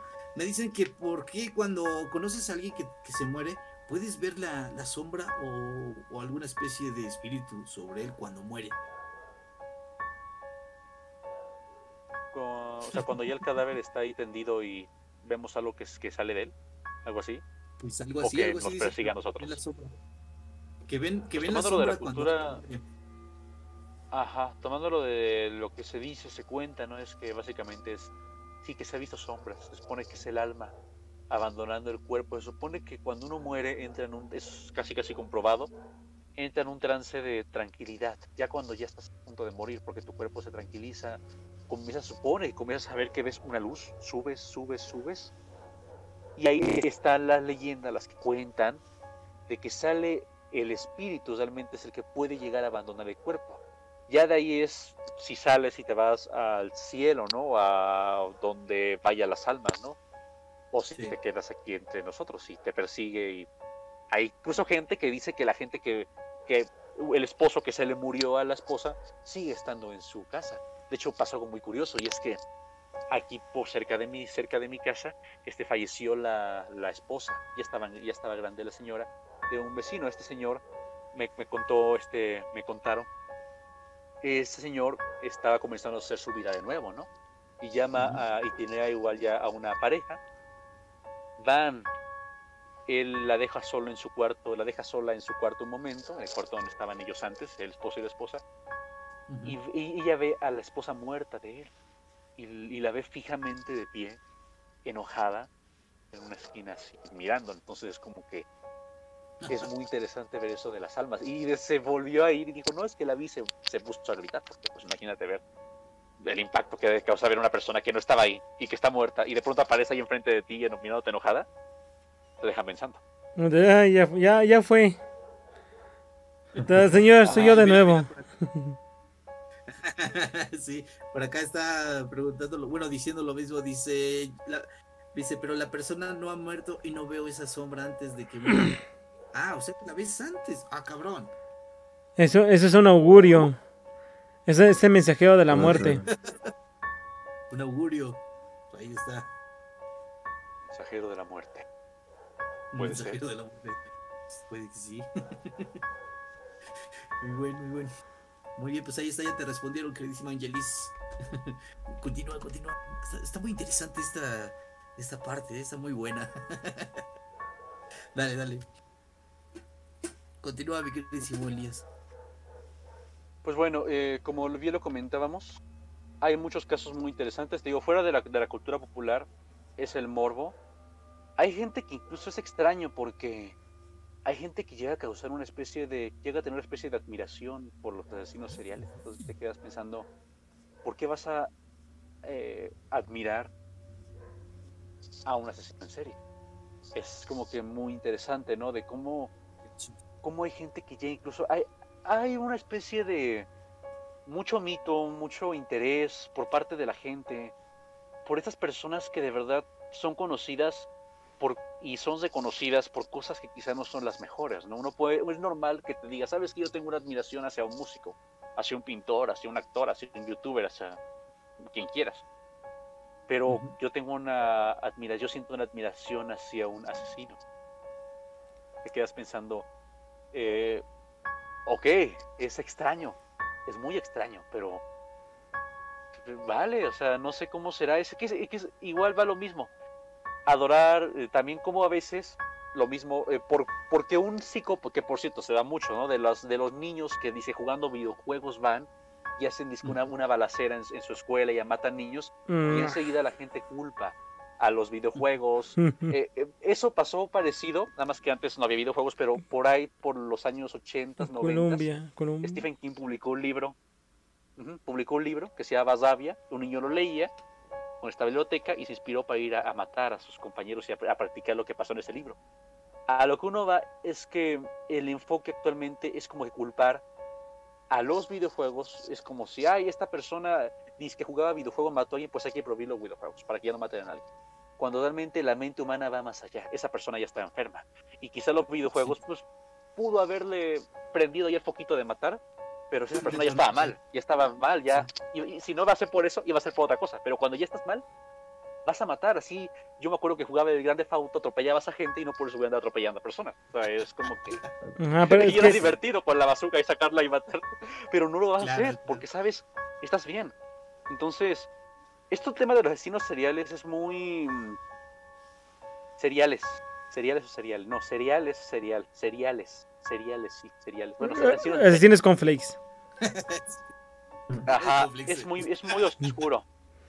Ajá, y vamos a ver de la Deep Web, que según puedes contratar a alguien de la Deep Web, un asesino. Ya de Ah, la Deep sí. Web hay mucho mito, pero te deja pensando mucho. Y no sé si, este, pues alguien quiere hacer un comentario de esto. No sé. Eh, No me digo sí, que Sí, de los- hablar mucho de esto. De los sujetos que hacen A este ver, tiroteos. Es porque precisamente ya los estaban, los estaba bien chingue y chingue. O sea, el bullying estuvo tan pasado de verga. Que, que lo mejor que se les ocurrió fue de voy a aplicar, voy a como Estados Unidos es muy fácil que compren armas o que las consigan. Voy a agarrar la pistola que tiene mi papá ahí, o voy a agarrar la- las metralletas que tiene mi papá ahí guardadas. Me las voy a llevar a la escuela y voy a desmadrar a todos los güeyes que me estuvieron chingue, chingue, chingue la madre. Sí, sí, sí. También el ambiente que tenga en casa. El ambiente que Sí, tenga en casa, porque hay gente que en casa no está bien y llega a la escuela y todavía ahí le dan lo yo yo en mi ca- caso yo, sufrí mucho de, de bullying pues casi todo el tiempo en la escuela. Sin embargo en mi casa tenía un ambiente muy tranquilo. Era como que llegabas a casa y ah, respirabas no pero hay gente que no tiene esa paz en ningún lugar y es muy triste pero pasa. Ahí está. Ahí está un buen asesino muy serial, Hitler. que ustedes sabrán cómo lo trataron de niño, de adolescente y también en la escuela, en la escuela su papá le pegaba, lo provocó o detonó justo todo esto que estás diciendo, de que entre más lo maltrataban y lo más lo chingaban, pues él provocó en sí mismo el odio por los humanos o por en este caso los judíos. Que Hitler era judío. Este sí creo que iba a comentar algo Jay pero no. Sí, date, Jay, dale. Este, sí, sí, sí. eh, me quedé pensando en lo de Hitler, perdón.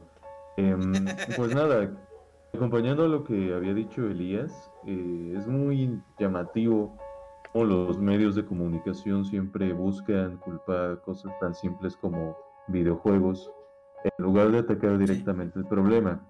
No sé si se acuerdan que hubo un caso, me parece que aquí mismo en México, de un chico, un niño de primero de primaria, kinder, que mató a su maestra, a algunos estudiantes, no sé cómo metió un arma y después se quita la vida. Ajá. Y él tenía una camisa que decía Not Your Selection. Entonces, la gran investigación de la policía fue, buscamos ese nombre, ah, es un videojuego, el videojuego incitó a este niño que matara. Cuando lo que pasó es que el niño, por decirlo así de manera vulgar, estaba haciendo cosplay de los tipos de la masacre en la que se basa esta canción de Pump Kicks, me parece. Este, Sí. dos chicos que hicieron una terrible masacre en Estados Unidos y uno de ellos llevaba una camisa así. Entonces, nunca tuvo nada que ver el videojuego. En el caso del niño de Monterrey, simple y sencillamente fue que, de algún modo, él los vio como inspiración, como ejemplo, y decidió vestirse como uno de ellos. Pero lamentablemente, en un país como este, la investigación y los medios de comunicación se quedaron en fue por el videojuego. Básicamente. Populismo. exactamente Pues, sí, sí, exacto. Ya, pues, Vamos a, culpa- vamos a echarle la culpa a otra cosa que no sea la vida de la familia ni del niño. Precisamente. No mames. Están viendo cómo nos están joda y joda y todo. Dicen, ay, es que los videojuegos. No mames, los videojuegos es, es su válvula, su válvula de escape, no chingue. Que el videojuego se ponga exacto. a disparar cuando dice cualquier cosa es su válvula de escape. Porque el día que lo estén chingue y chingue y no le permitan lo- los videojuegos, entonces cuando va a reventar eso y ahora sí va a valer madre. Sí, efectivamente. Es la educación que le den los padres. Tienen que estar Claro. ahí siempre con los chicos ahí. Yo no le prohíbo que jueguen videojuegos, pero no desarrollar una adicción, porque ya de ser adicto es otra cosa. Pero jugar está padre, no está mal. Bueno, yo en mi caso yo no jugué videojuegos hasta que tenía casi 15 años. Yo nunca jugué videojuegos. Tuve todo el tiempo, yo todo el tiempo me la pasaba de niño con, con mis juguetes. Este, yo siempre fui de imaginación, imaginación, imaginación. Pero los videojuegos no están mal. Hay que aprender. Y en el caso de los padres, los padres les hace falta más, más, más, como yo tengo un hijo, ¿no? Mi hijo, ahí juega el Fortnite, ponle, que es el juego con, ¿cómo se llama este otro juego? Es que nunca, no juego, ¿cómo se llama este otro? El otro que Free. Free Fire. Free Fire, ajá, y, bueno, todos esos juegos así de, de Battle Royale, vas y yo supongo- veo a mi hijo jugando ahí, ah, pues qué padre está jugando, no le presto atención, veo que no, no le pregunto cómo te va, no, no me pongo a cargo de él, después me entero que hizo algo malo, yo que sé, no necesitas una pistola, incluso puedes llegar a matar a alguien con un golpe, con algo que tengas, de hecho puedes matar a alguien hasta con esta botella, puedes a pensar, un golpe fuerte te puede llegar a, o mínimo dejarte daño, hacerte daño, ¿no? En el ojo, yo quizá, algo más daño. Los padres es más fácil de decir, ah, fue el fuego, a ponerse a pensar, ¿qué hice yo?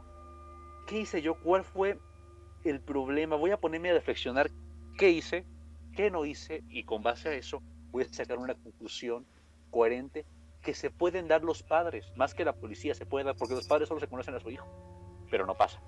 Va, el jue- pasó, es como la música también, la música que tienen el, el aviso parental, que tienen ahí a un lado, y fue por los padres, que ya no querían que sus hijos escucharan eso, aunque al final se volvió una especie de negocio, porque después un disco que tenía esa seña, esa, esa imagen, eh, generaba morbo, ah, está bien fuerte.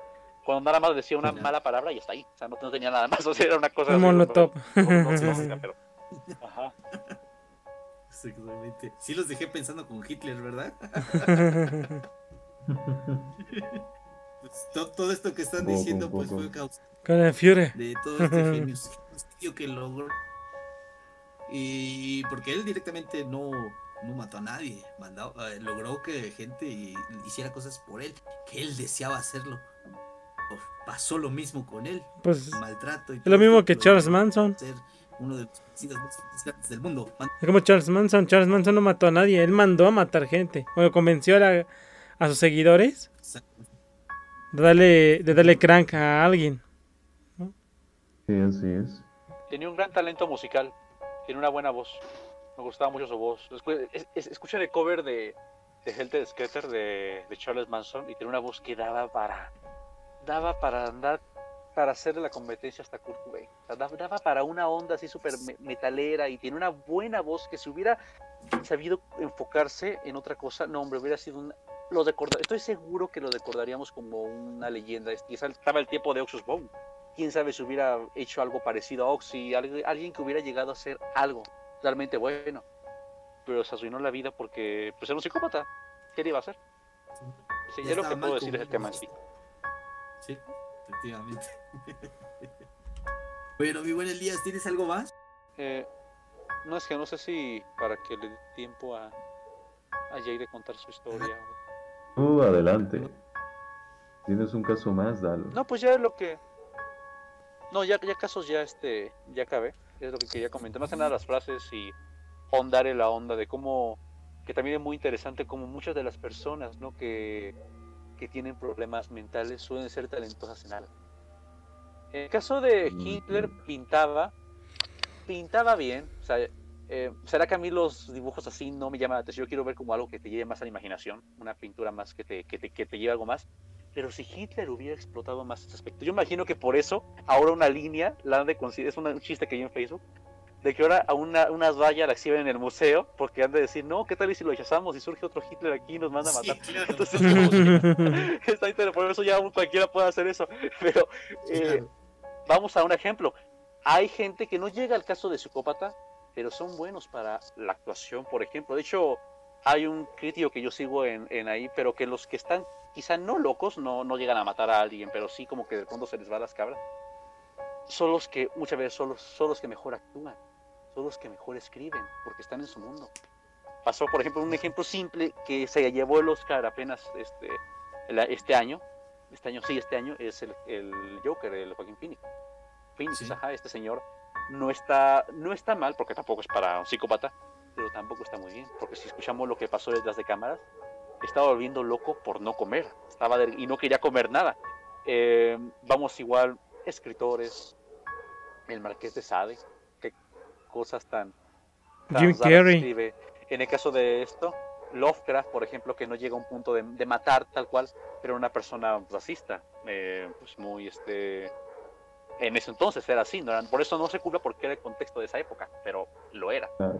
Aunque la gente, ay, era racista, no, así era esa época, no hay que culpar, así era el contexto, pero ¿qué cosa hizo Lovecraft? O sea, te pones a pensar, era un genio, hasta Cthulhu, ¿no? Claro. Creo que estás inspirado en el Cthulhu para tu, tu, tu máscara. Mi segundo personaje es precisamente Cthulhu.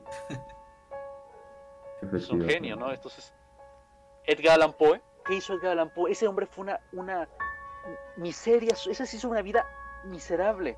Mm, Nació mal, escribió obras maestras y se murió en la miseria. En el caso de esta mujer, Mary, estoy viendo sobre Mary, Mary Shelley, Shelley, o sea, es una mujer que escribió Frankenstein. Toda su vida fue miserable.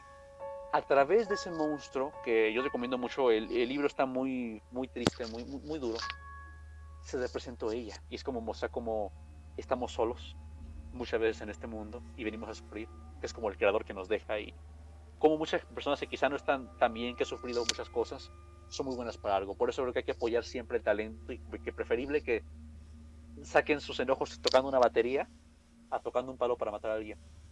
Yo lo dejo ahí. Es lo que puedo decir conclusión de Pues sí, ahori- ahorita todo esto que estás diciendo, sí, di- dicen, y es el mito de que varios de los asesinos o gente así estaban en una delgada línea de ser los genios más cabrones del mundo, pero optaron por ser los asesinos más fuertes del mundo o más conocidos. Pero es por eso mismo, porque tienen otro mundo aquí adentro. Otro mundo que no podemos entender. Tienen que ser recordados. Ese ya, ya por último, ya para finalizar el tema, es ya por último para finalizar, hay un tema muy gracioso y curioso a la vez, que es un hombre que, que, que quería ser recordado por algo. ¿no? Y como vio que no lo hacía, fue hace años cuando estaban todavía las, las siete maravillas del mundo originales. Y había un templo y que va y lo quema para ser recordado. Y exactamente dijo, eso que puede, puede, decir, eh, puede ser recordado por algo. Y todos lo recordamos. Creo que lo ejecutaron, creo, porque fue aún así, pero lo recordaron. Entonces, oh, esta es mi conclusión. Está mal de la cabeza de plano, pues estos son psicópatas que necesitan ayuda, necesitan me- hasta incluso medicarse. No lo sé, es, es muy complejo. Yo no soy psiquiatra y no puedo dar mi opinión tanto en eso, pero la medicación exactamente. Apoyo de los padres para ver, ir contra el bullying, atacar el bullying, encontrar las razones reales que causan todo esto, porque le puedo decir que he, he visto películas donde matan y no por eso voy a matar. ¿no? Es como también hay contenido que ver a los niños, cuidar a los niños también en el internet, porque el internet es muy fuerte.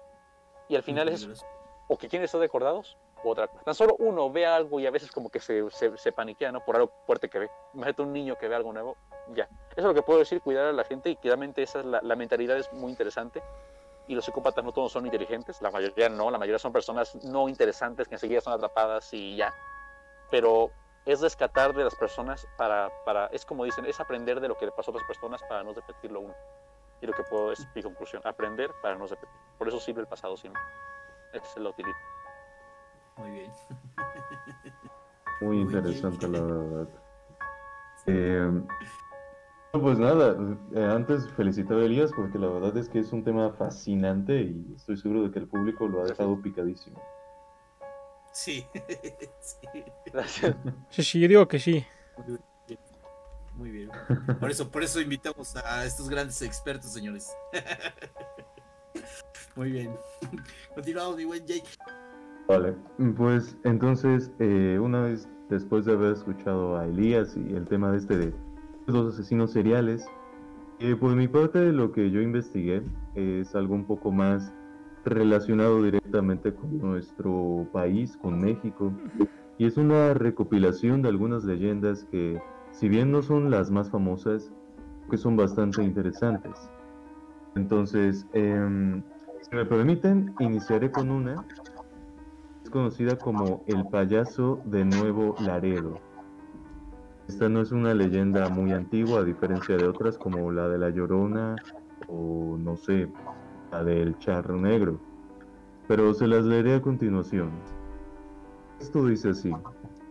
Los payasos son almas bondadosas cuya pasión es brindar felicidad tanto a niños como a adultos, aunque existen ocasiones que esos payasos son seres malvados, infunden terror a quienes se cruzan en su camino o sirven de inspiración para personajes diabólicos. Un ejemplo puede ser sencillamente Pennywise de Stephen King en su novela de It. Como es el caso del fantasma que se aparece en la colonia de Madero de Nuevo Laredo, Tamaulipas.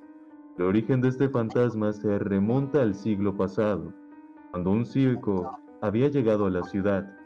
Era un total éxito, hasta que un día sucedió una tragedia.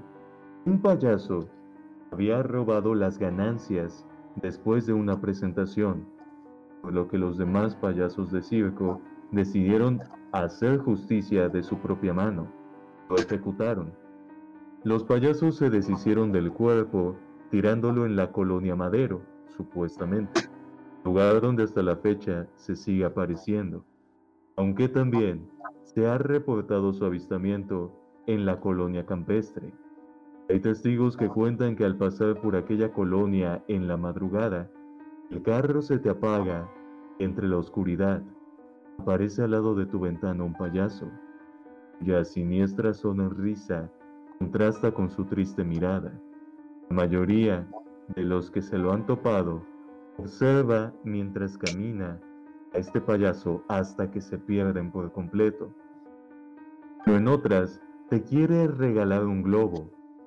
Si es rojo, eres afortunado, pues significa que está feliz. Pero si es azul, significa que está triste, por lo que debes huir antes de que te conviertas en una de sus víctimas. Complemento con que hay una aterradora historia de unos jóvenes que fueron en busca del payaso precisamente en la noche de Halloween. Mientras esperaban comenzaron a burlarse de él, hasta que de pronto se les borró completamente su sonrisa, pues el payaso se manifestó, pero no de la forma que esperaban, sino desde el cuerpo de una chica que había poseído. La joven fue llevada con un sacerdote, el cual realizó múltiples exorcismos durante una semana, hasta que el espíritu del payaso fue completamente expulsado de su cuerpo. Otro de los rumores del por qué este fantasma aún habita nuestro mundo habla de la existencia de un cassette donde fue grabada su muerte. Hasta que este video no sea destruido, el payaso nunca podrá descansar en paz. Y bueno, esa es la primera leyenda que encontré navegando por internet.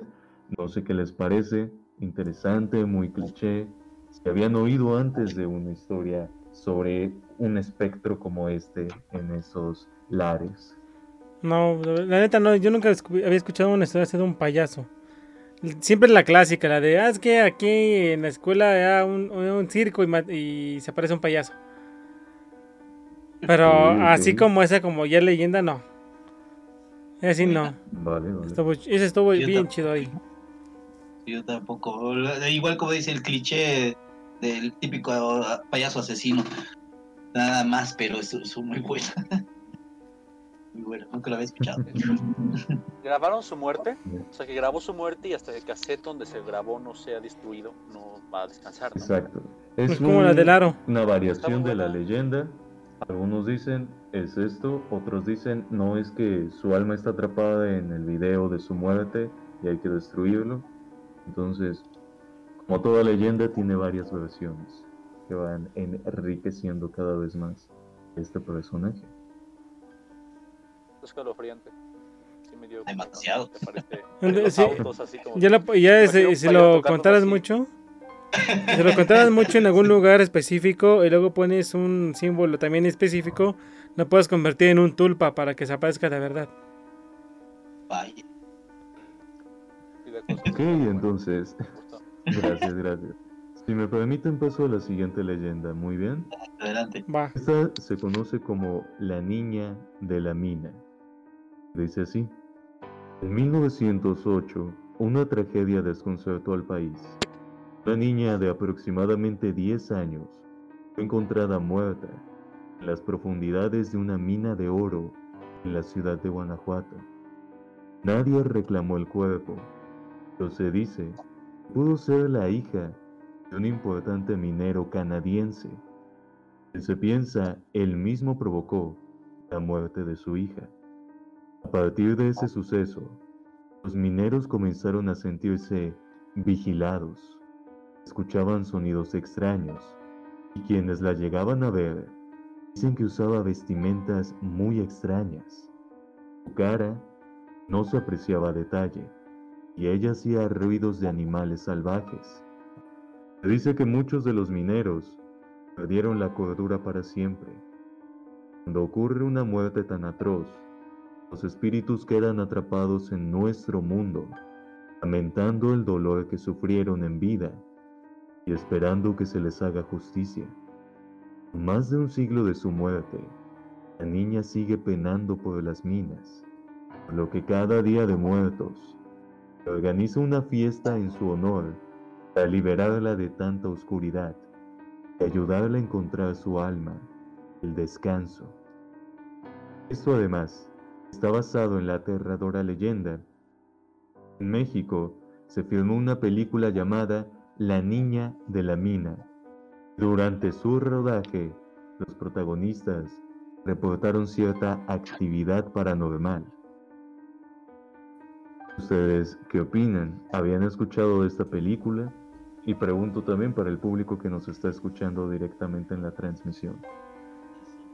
Fíjate, fíjate que yo, yo tuve la oportunidad, por mi trabajo, de trabajar un tiempo en la filmación de la actual, de la leyenda de la niña piedra. Tuve, tuve la oportunidad de trabajar un tiempecito muy chiquito, pero sí, sí llegué a escuchar también de esas situaciones de, de cosas paranormales de que sucedieron. Y, y es como, como si, ustedes sabrán que antes los, los este, cortometrajes mexicanos se grababan, o largometrajes, en este caso las películas, se grababan en los estudios Churubusco.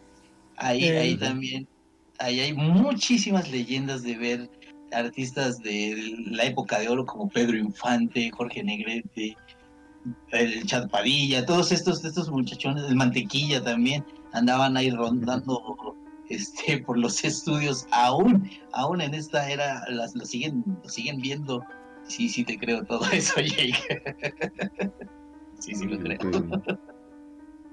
Emma Elías, ¿algo que quieran comentar sobre la leyenda de la niña de la mina? Está buena. Y fui, a, fui a- una vez, hace como tres años más o menos, fui a Guanajuato. Eh, pagué un tour para entrar a las minas y nunca nos contaban sobre esa historia. es todo bueno que nos las contaran. Para que da miedo, ¿no? No, la verdad es que sí me lo, sí me lo imaginé. Me, encan- me- me gusta mucho cómo, la- cómo platicas, porque sí me, me lo imagino todo. Me imagino que en este momento que estamos platicando nosotros, la niña está por la mina. ¿O atrás de ti? En este de momento. Y de pronto atrás de mí. no, imagínate. Aparece detrás de mí una niña y mi cámara se apaga y, me voy. Ah, sería Ya nos pasó. Jake y mí ahorita. desaparece. Sí, sí, sí. Está muy bien. Además de que yo creo que un gran complemento, una cereza en el pastel es que eh, estas leyendas tienen como base que el espectro, la aparición, se manifiesta precisamente en estas fechas. Hay muchas leyendas mexicanas, pero son pocas las que tal cual te dan un día exacto para que te topes con esta clase de casos. Ahora, eh, si me permiten paso, yo creo que a la última leyenda. Esta es una bastante conocida. Eh, no tanto como las típicas de México, como la Llorona o la Planchada. Pero he evitado este tipo de leyendas, más que nada no porque no sean interesantes, sino para no saturar de lo mismo de siempre al público. Entonces, Sí, la verdad, sí. La llorona. Una Este llorona aquí. loca. Tal vez lo conozcan por el cine de animación mexicano, pero creo que merece que compartamos su historia en este programa. Es la leyenda del charro negro. Charne. Inicia así. Por las desoladas noches, en algunas carreteras de México, aparece un charro vestido de negro, que cabalga un caballo del mismo color que sus elegantes prendas. Este personaje no se sabe exactamente qué es. Un alma en pena, un demonio, un augurio, o incluso, ¿por qué no?, el mismo diablo. Para poder ver al charro negro, una persona tiene que caminar a solas durante la carretera y a altas horas de la noche. Él muy cordialmente ofrecerá cabalgar a su lado mientras la persona llega a donde sea sea su destino. Si la persona llega a pasar cerca de una iglesia y comienza a amanecer, si llega a su destino, el caballero amablemente se despedirá y tomará su propio camino. Y aunque la visita de esta paranormal entidad puede ser muy grata e incluso desenlazar una charla interesante, hay casos en los que las personas no corren la misma suerte, ya que en el transcurso del recorrido, el charro ha llegado a tentar a las personas, igual que lo haría el mismísimo diablo. A los hombres les ofrece una bolsa de oro. Si ellos aceptan, quería aceptar la muerte, darle su alma, pues el diablo en ese instante arrancará el alma, el alma del cuerpo y se la llevará para siempre. Las mujeres las seduce para llevarlas en su caballo. Si ellas aceptan, al subir, el caballo empezará a correr despavorido para evitar que ellas puedan bajar, y el charro negro se las llevará al más allá, como dice otra versión, al mismísimo infierno. Esta es la leyenda mexicana del charro negro. Muy buena, mi buen Jake. Gracias. No, muy gracias. buena esa. La verdad es que es un personaje muy interesante, pero poco conocido. Sí, yo sí, sí he escuchado historias del charro negro y también de que te, te- es como si te hiciera un trato a cambio de las monedas. Así es. Hay gente que dice que sí, hay gente que dice que no. Que no acepta el trato. Intermedio. Ajá. Es intermedio, no es ni bueno ni malo. O sea, te- como te puede eh, caer bien y puedes platicar con él. De hecho, sí, me acuerdo que cuando hace años escuché de una persona que, que aseguró, ¿no? Que tuvo una charla, bueno, que ha asegurado que tienen charlas con una persona a caballo. Y tienen charlas muy interesantes y después sigue y, y desaparece en medio de la noche. Eso me acuerdo que lo vi hace mucho, lo platicaron. Pero es interesante ver cómo ni es malo, así malo de que ya te vea ya te va a llevar enseguida, de que te, te va, me- no sé por qué me acordé en este momento de la oración del Padre Nuestro, de no nos dejes caer en las tentaciones, como cuando lo dijiste de cae en la tentación y líbranos de todo mal. Caer en tentación Exacto, para librarte de todo mal. Y mira, fíjate, queda padre, pero sí, muy bueno. Sí, la verdad, eh, cuando por ejemplo comenta lo de llevarse a las mujeres, yo la primera vez que leí la leyenda no pude evitar y recordar esta escena de El jinete sin cabeza, Johnny Oh. Depp, la cual el jinete toma a la mujer, eh, se la lleva y un árbol se abre y dan a entender que se la llevó al más allá o a alguna especie de, de infierno. Creo que es interesante porque a pesar de ser culturas muy diferentes, hay coincidencias en algunos personajes. Sería interesante saber cuál es el origen de eso. ¿Quién fue el primero o por qué a veces hay esas similitudes? Sí, sí, sí, pues ya, ya se ha visto, lo voy a decir así, como las películas de Disney, eh, la última que vimos de Coco, toda la referencia de dónde viene, de dónde vi- viene de toda nuestra cultura mexicana. Como bien lo dices, yo supongo que igual debieron haber investigado alguna leyenda urbana en pueblos o cosas así, de que hayan venido, porque bien lo dijeron en la realización de Coco, vinieron, vinieron aquí a nuestro país a investigar primero para hacerla. Y estos, estos, estas personas por lo menos tuvieron la decencia de plasmarla literal como tenemos nuestra cultura. La, la plasmaron, no, no puedo decir que también, pero sí lo más parecida a la, a la realidad, porque como bien lo dices, esa historia de- del jinete sin cabeza sí suena igual que el El charro charro negro. negro. Con algunas similitudes, así es. Este, y aunque esa fue la última leyenda, yo quisiera compartirles un dato más interesante como complemento. No sé si esta sea considerada una leyenda, pero donde yo resido actualmente, que es en el pueblo mágico de Orizaba, Veracruz, hay un, una sepultura de una niña. Se dice que esta niña eh, murió, algunos dicen por enfermedad, otros dicen que por un problema en el nacimiento. Pero sus padres la querían tanto que en su lápida pusieron un ángel. Lo curioso es que Este ángel cambia de posición, la estatua se mueve, de modo que le da sombra a la niña y la protege siempre del sol o de la lluvia.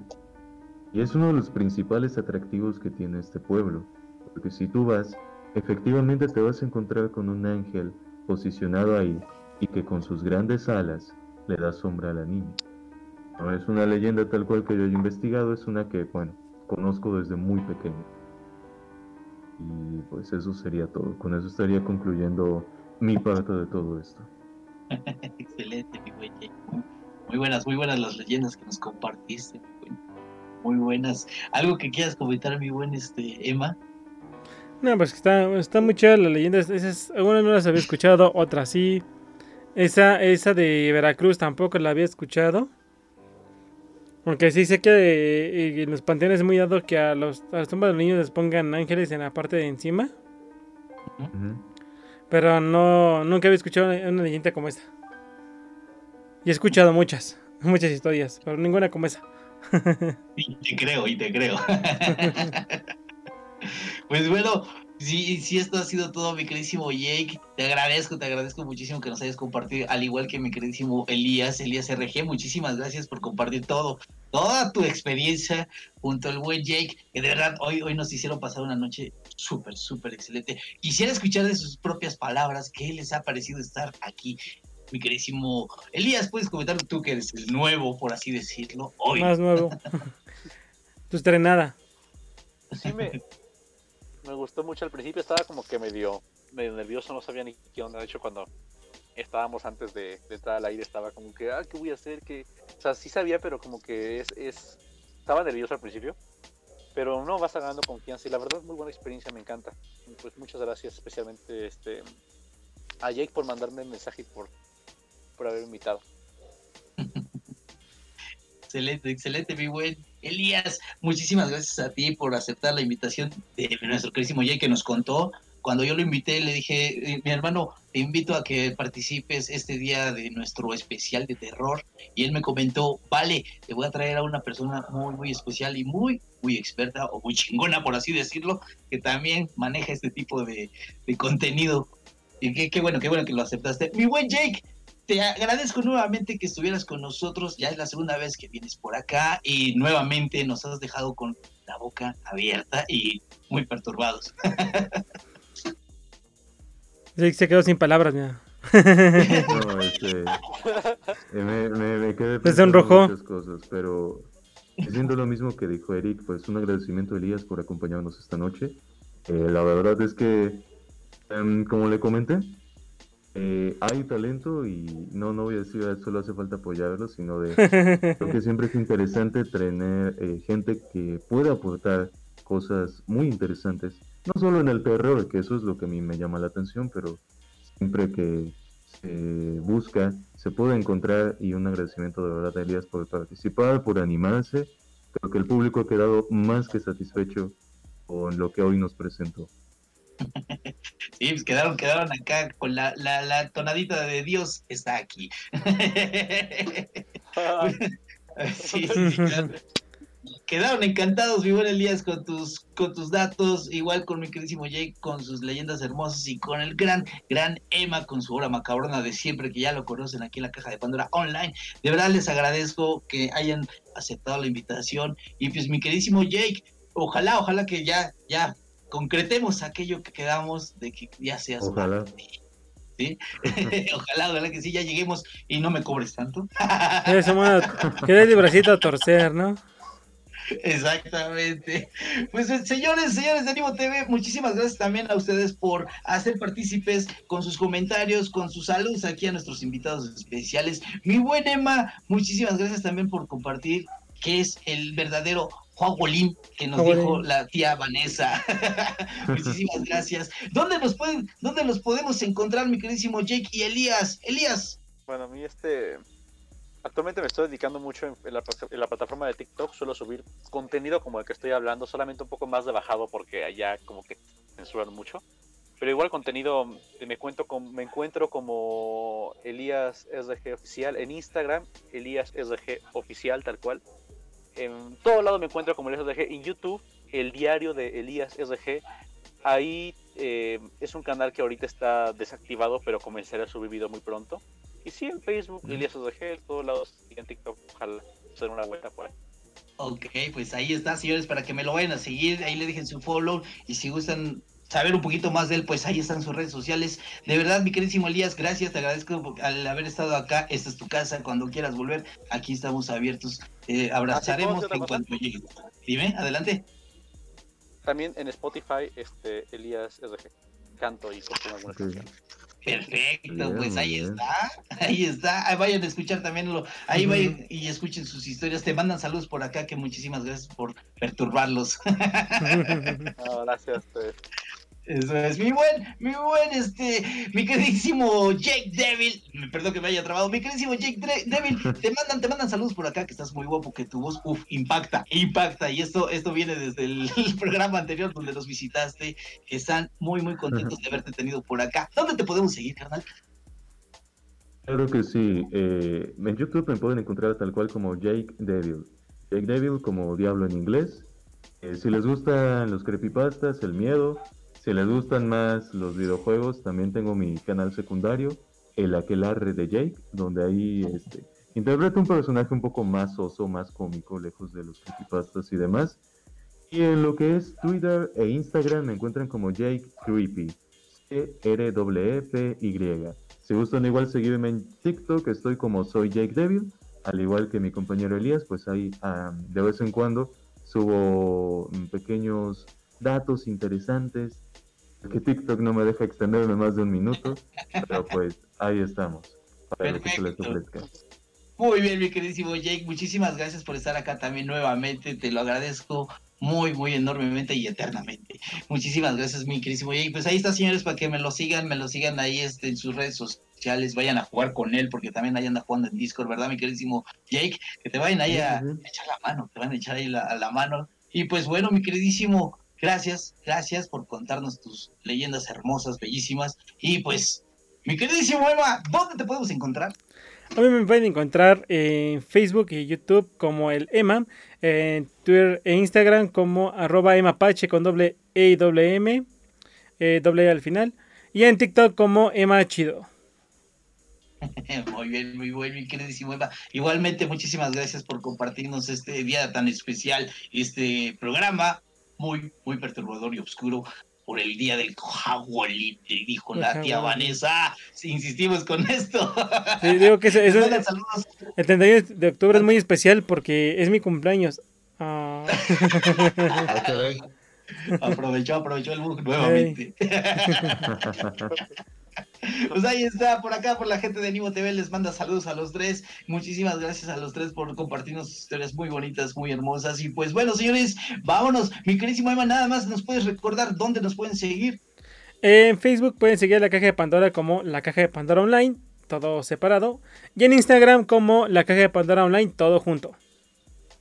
Perfecto, pues ahí está, señores. Si ustedes tienen alguna historia con su tío, no, perdón, este, alguna historia de terror o alguna cosa que nos quieran contar o compartir con nosotros, ahí están las redes sociales para que nos cuenten todo lo que gusten y lo que quieran que tratemos aquí en el programa.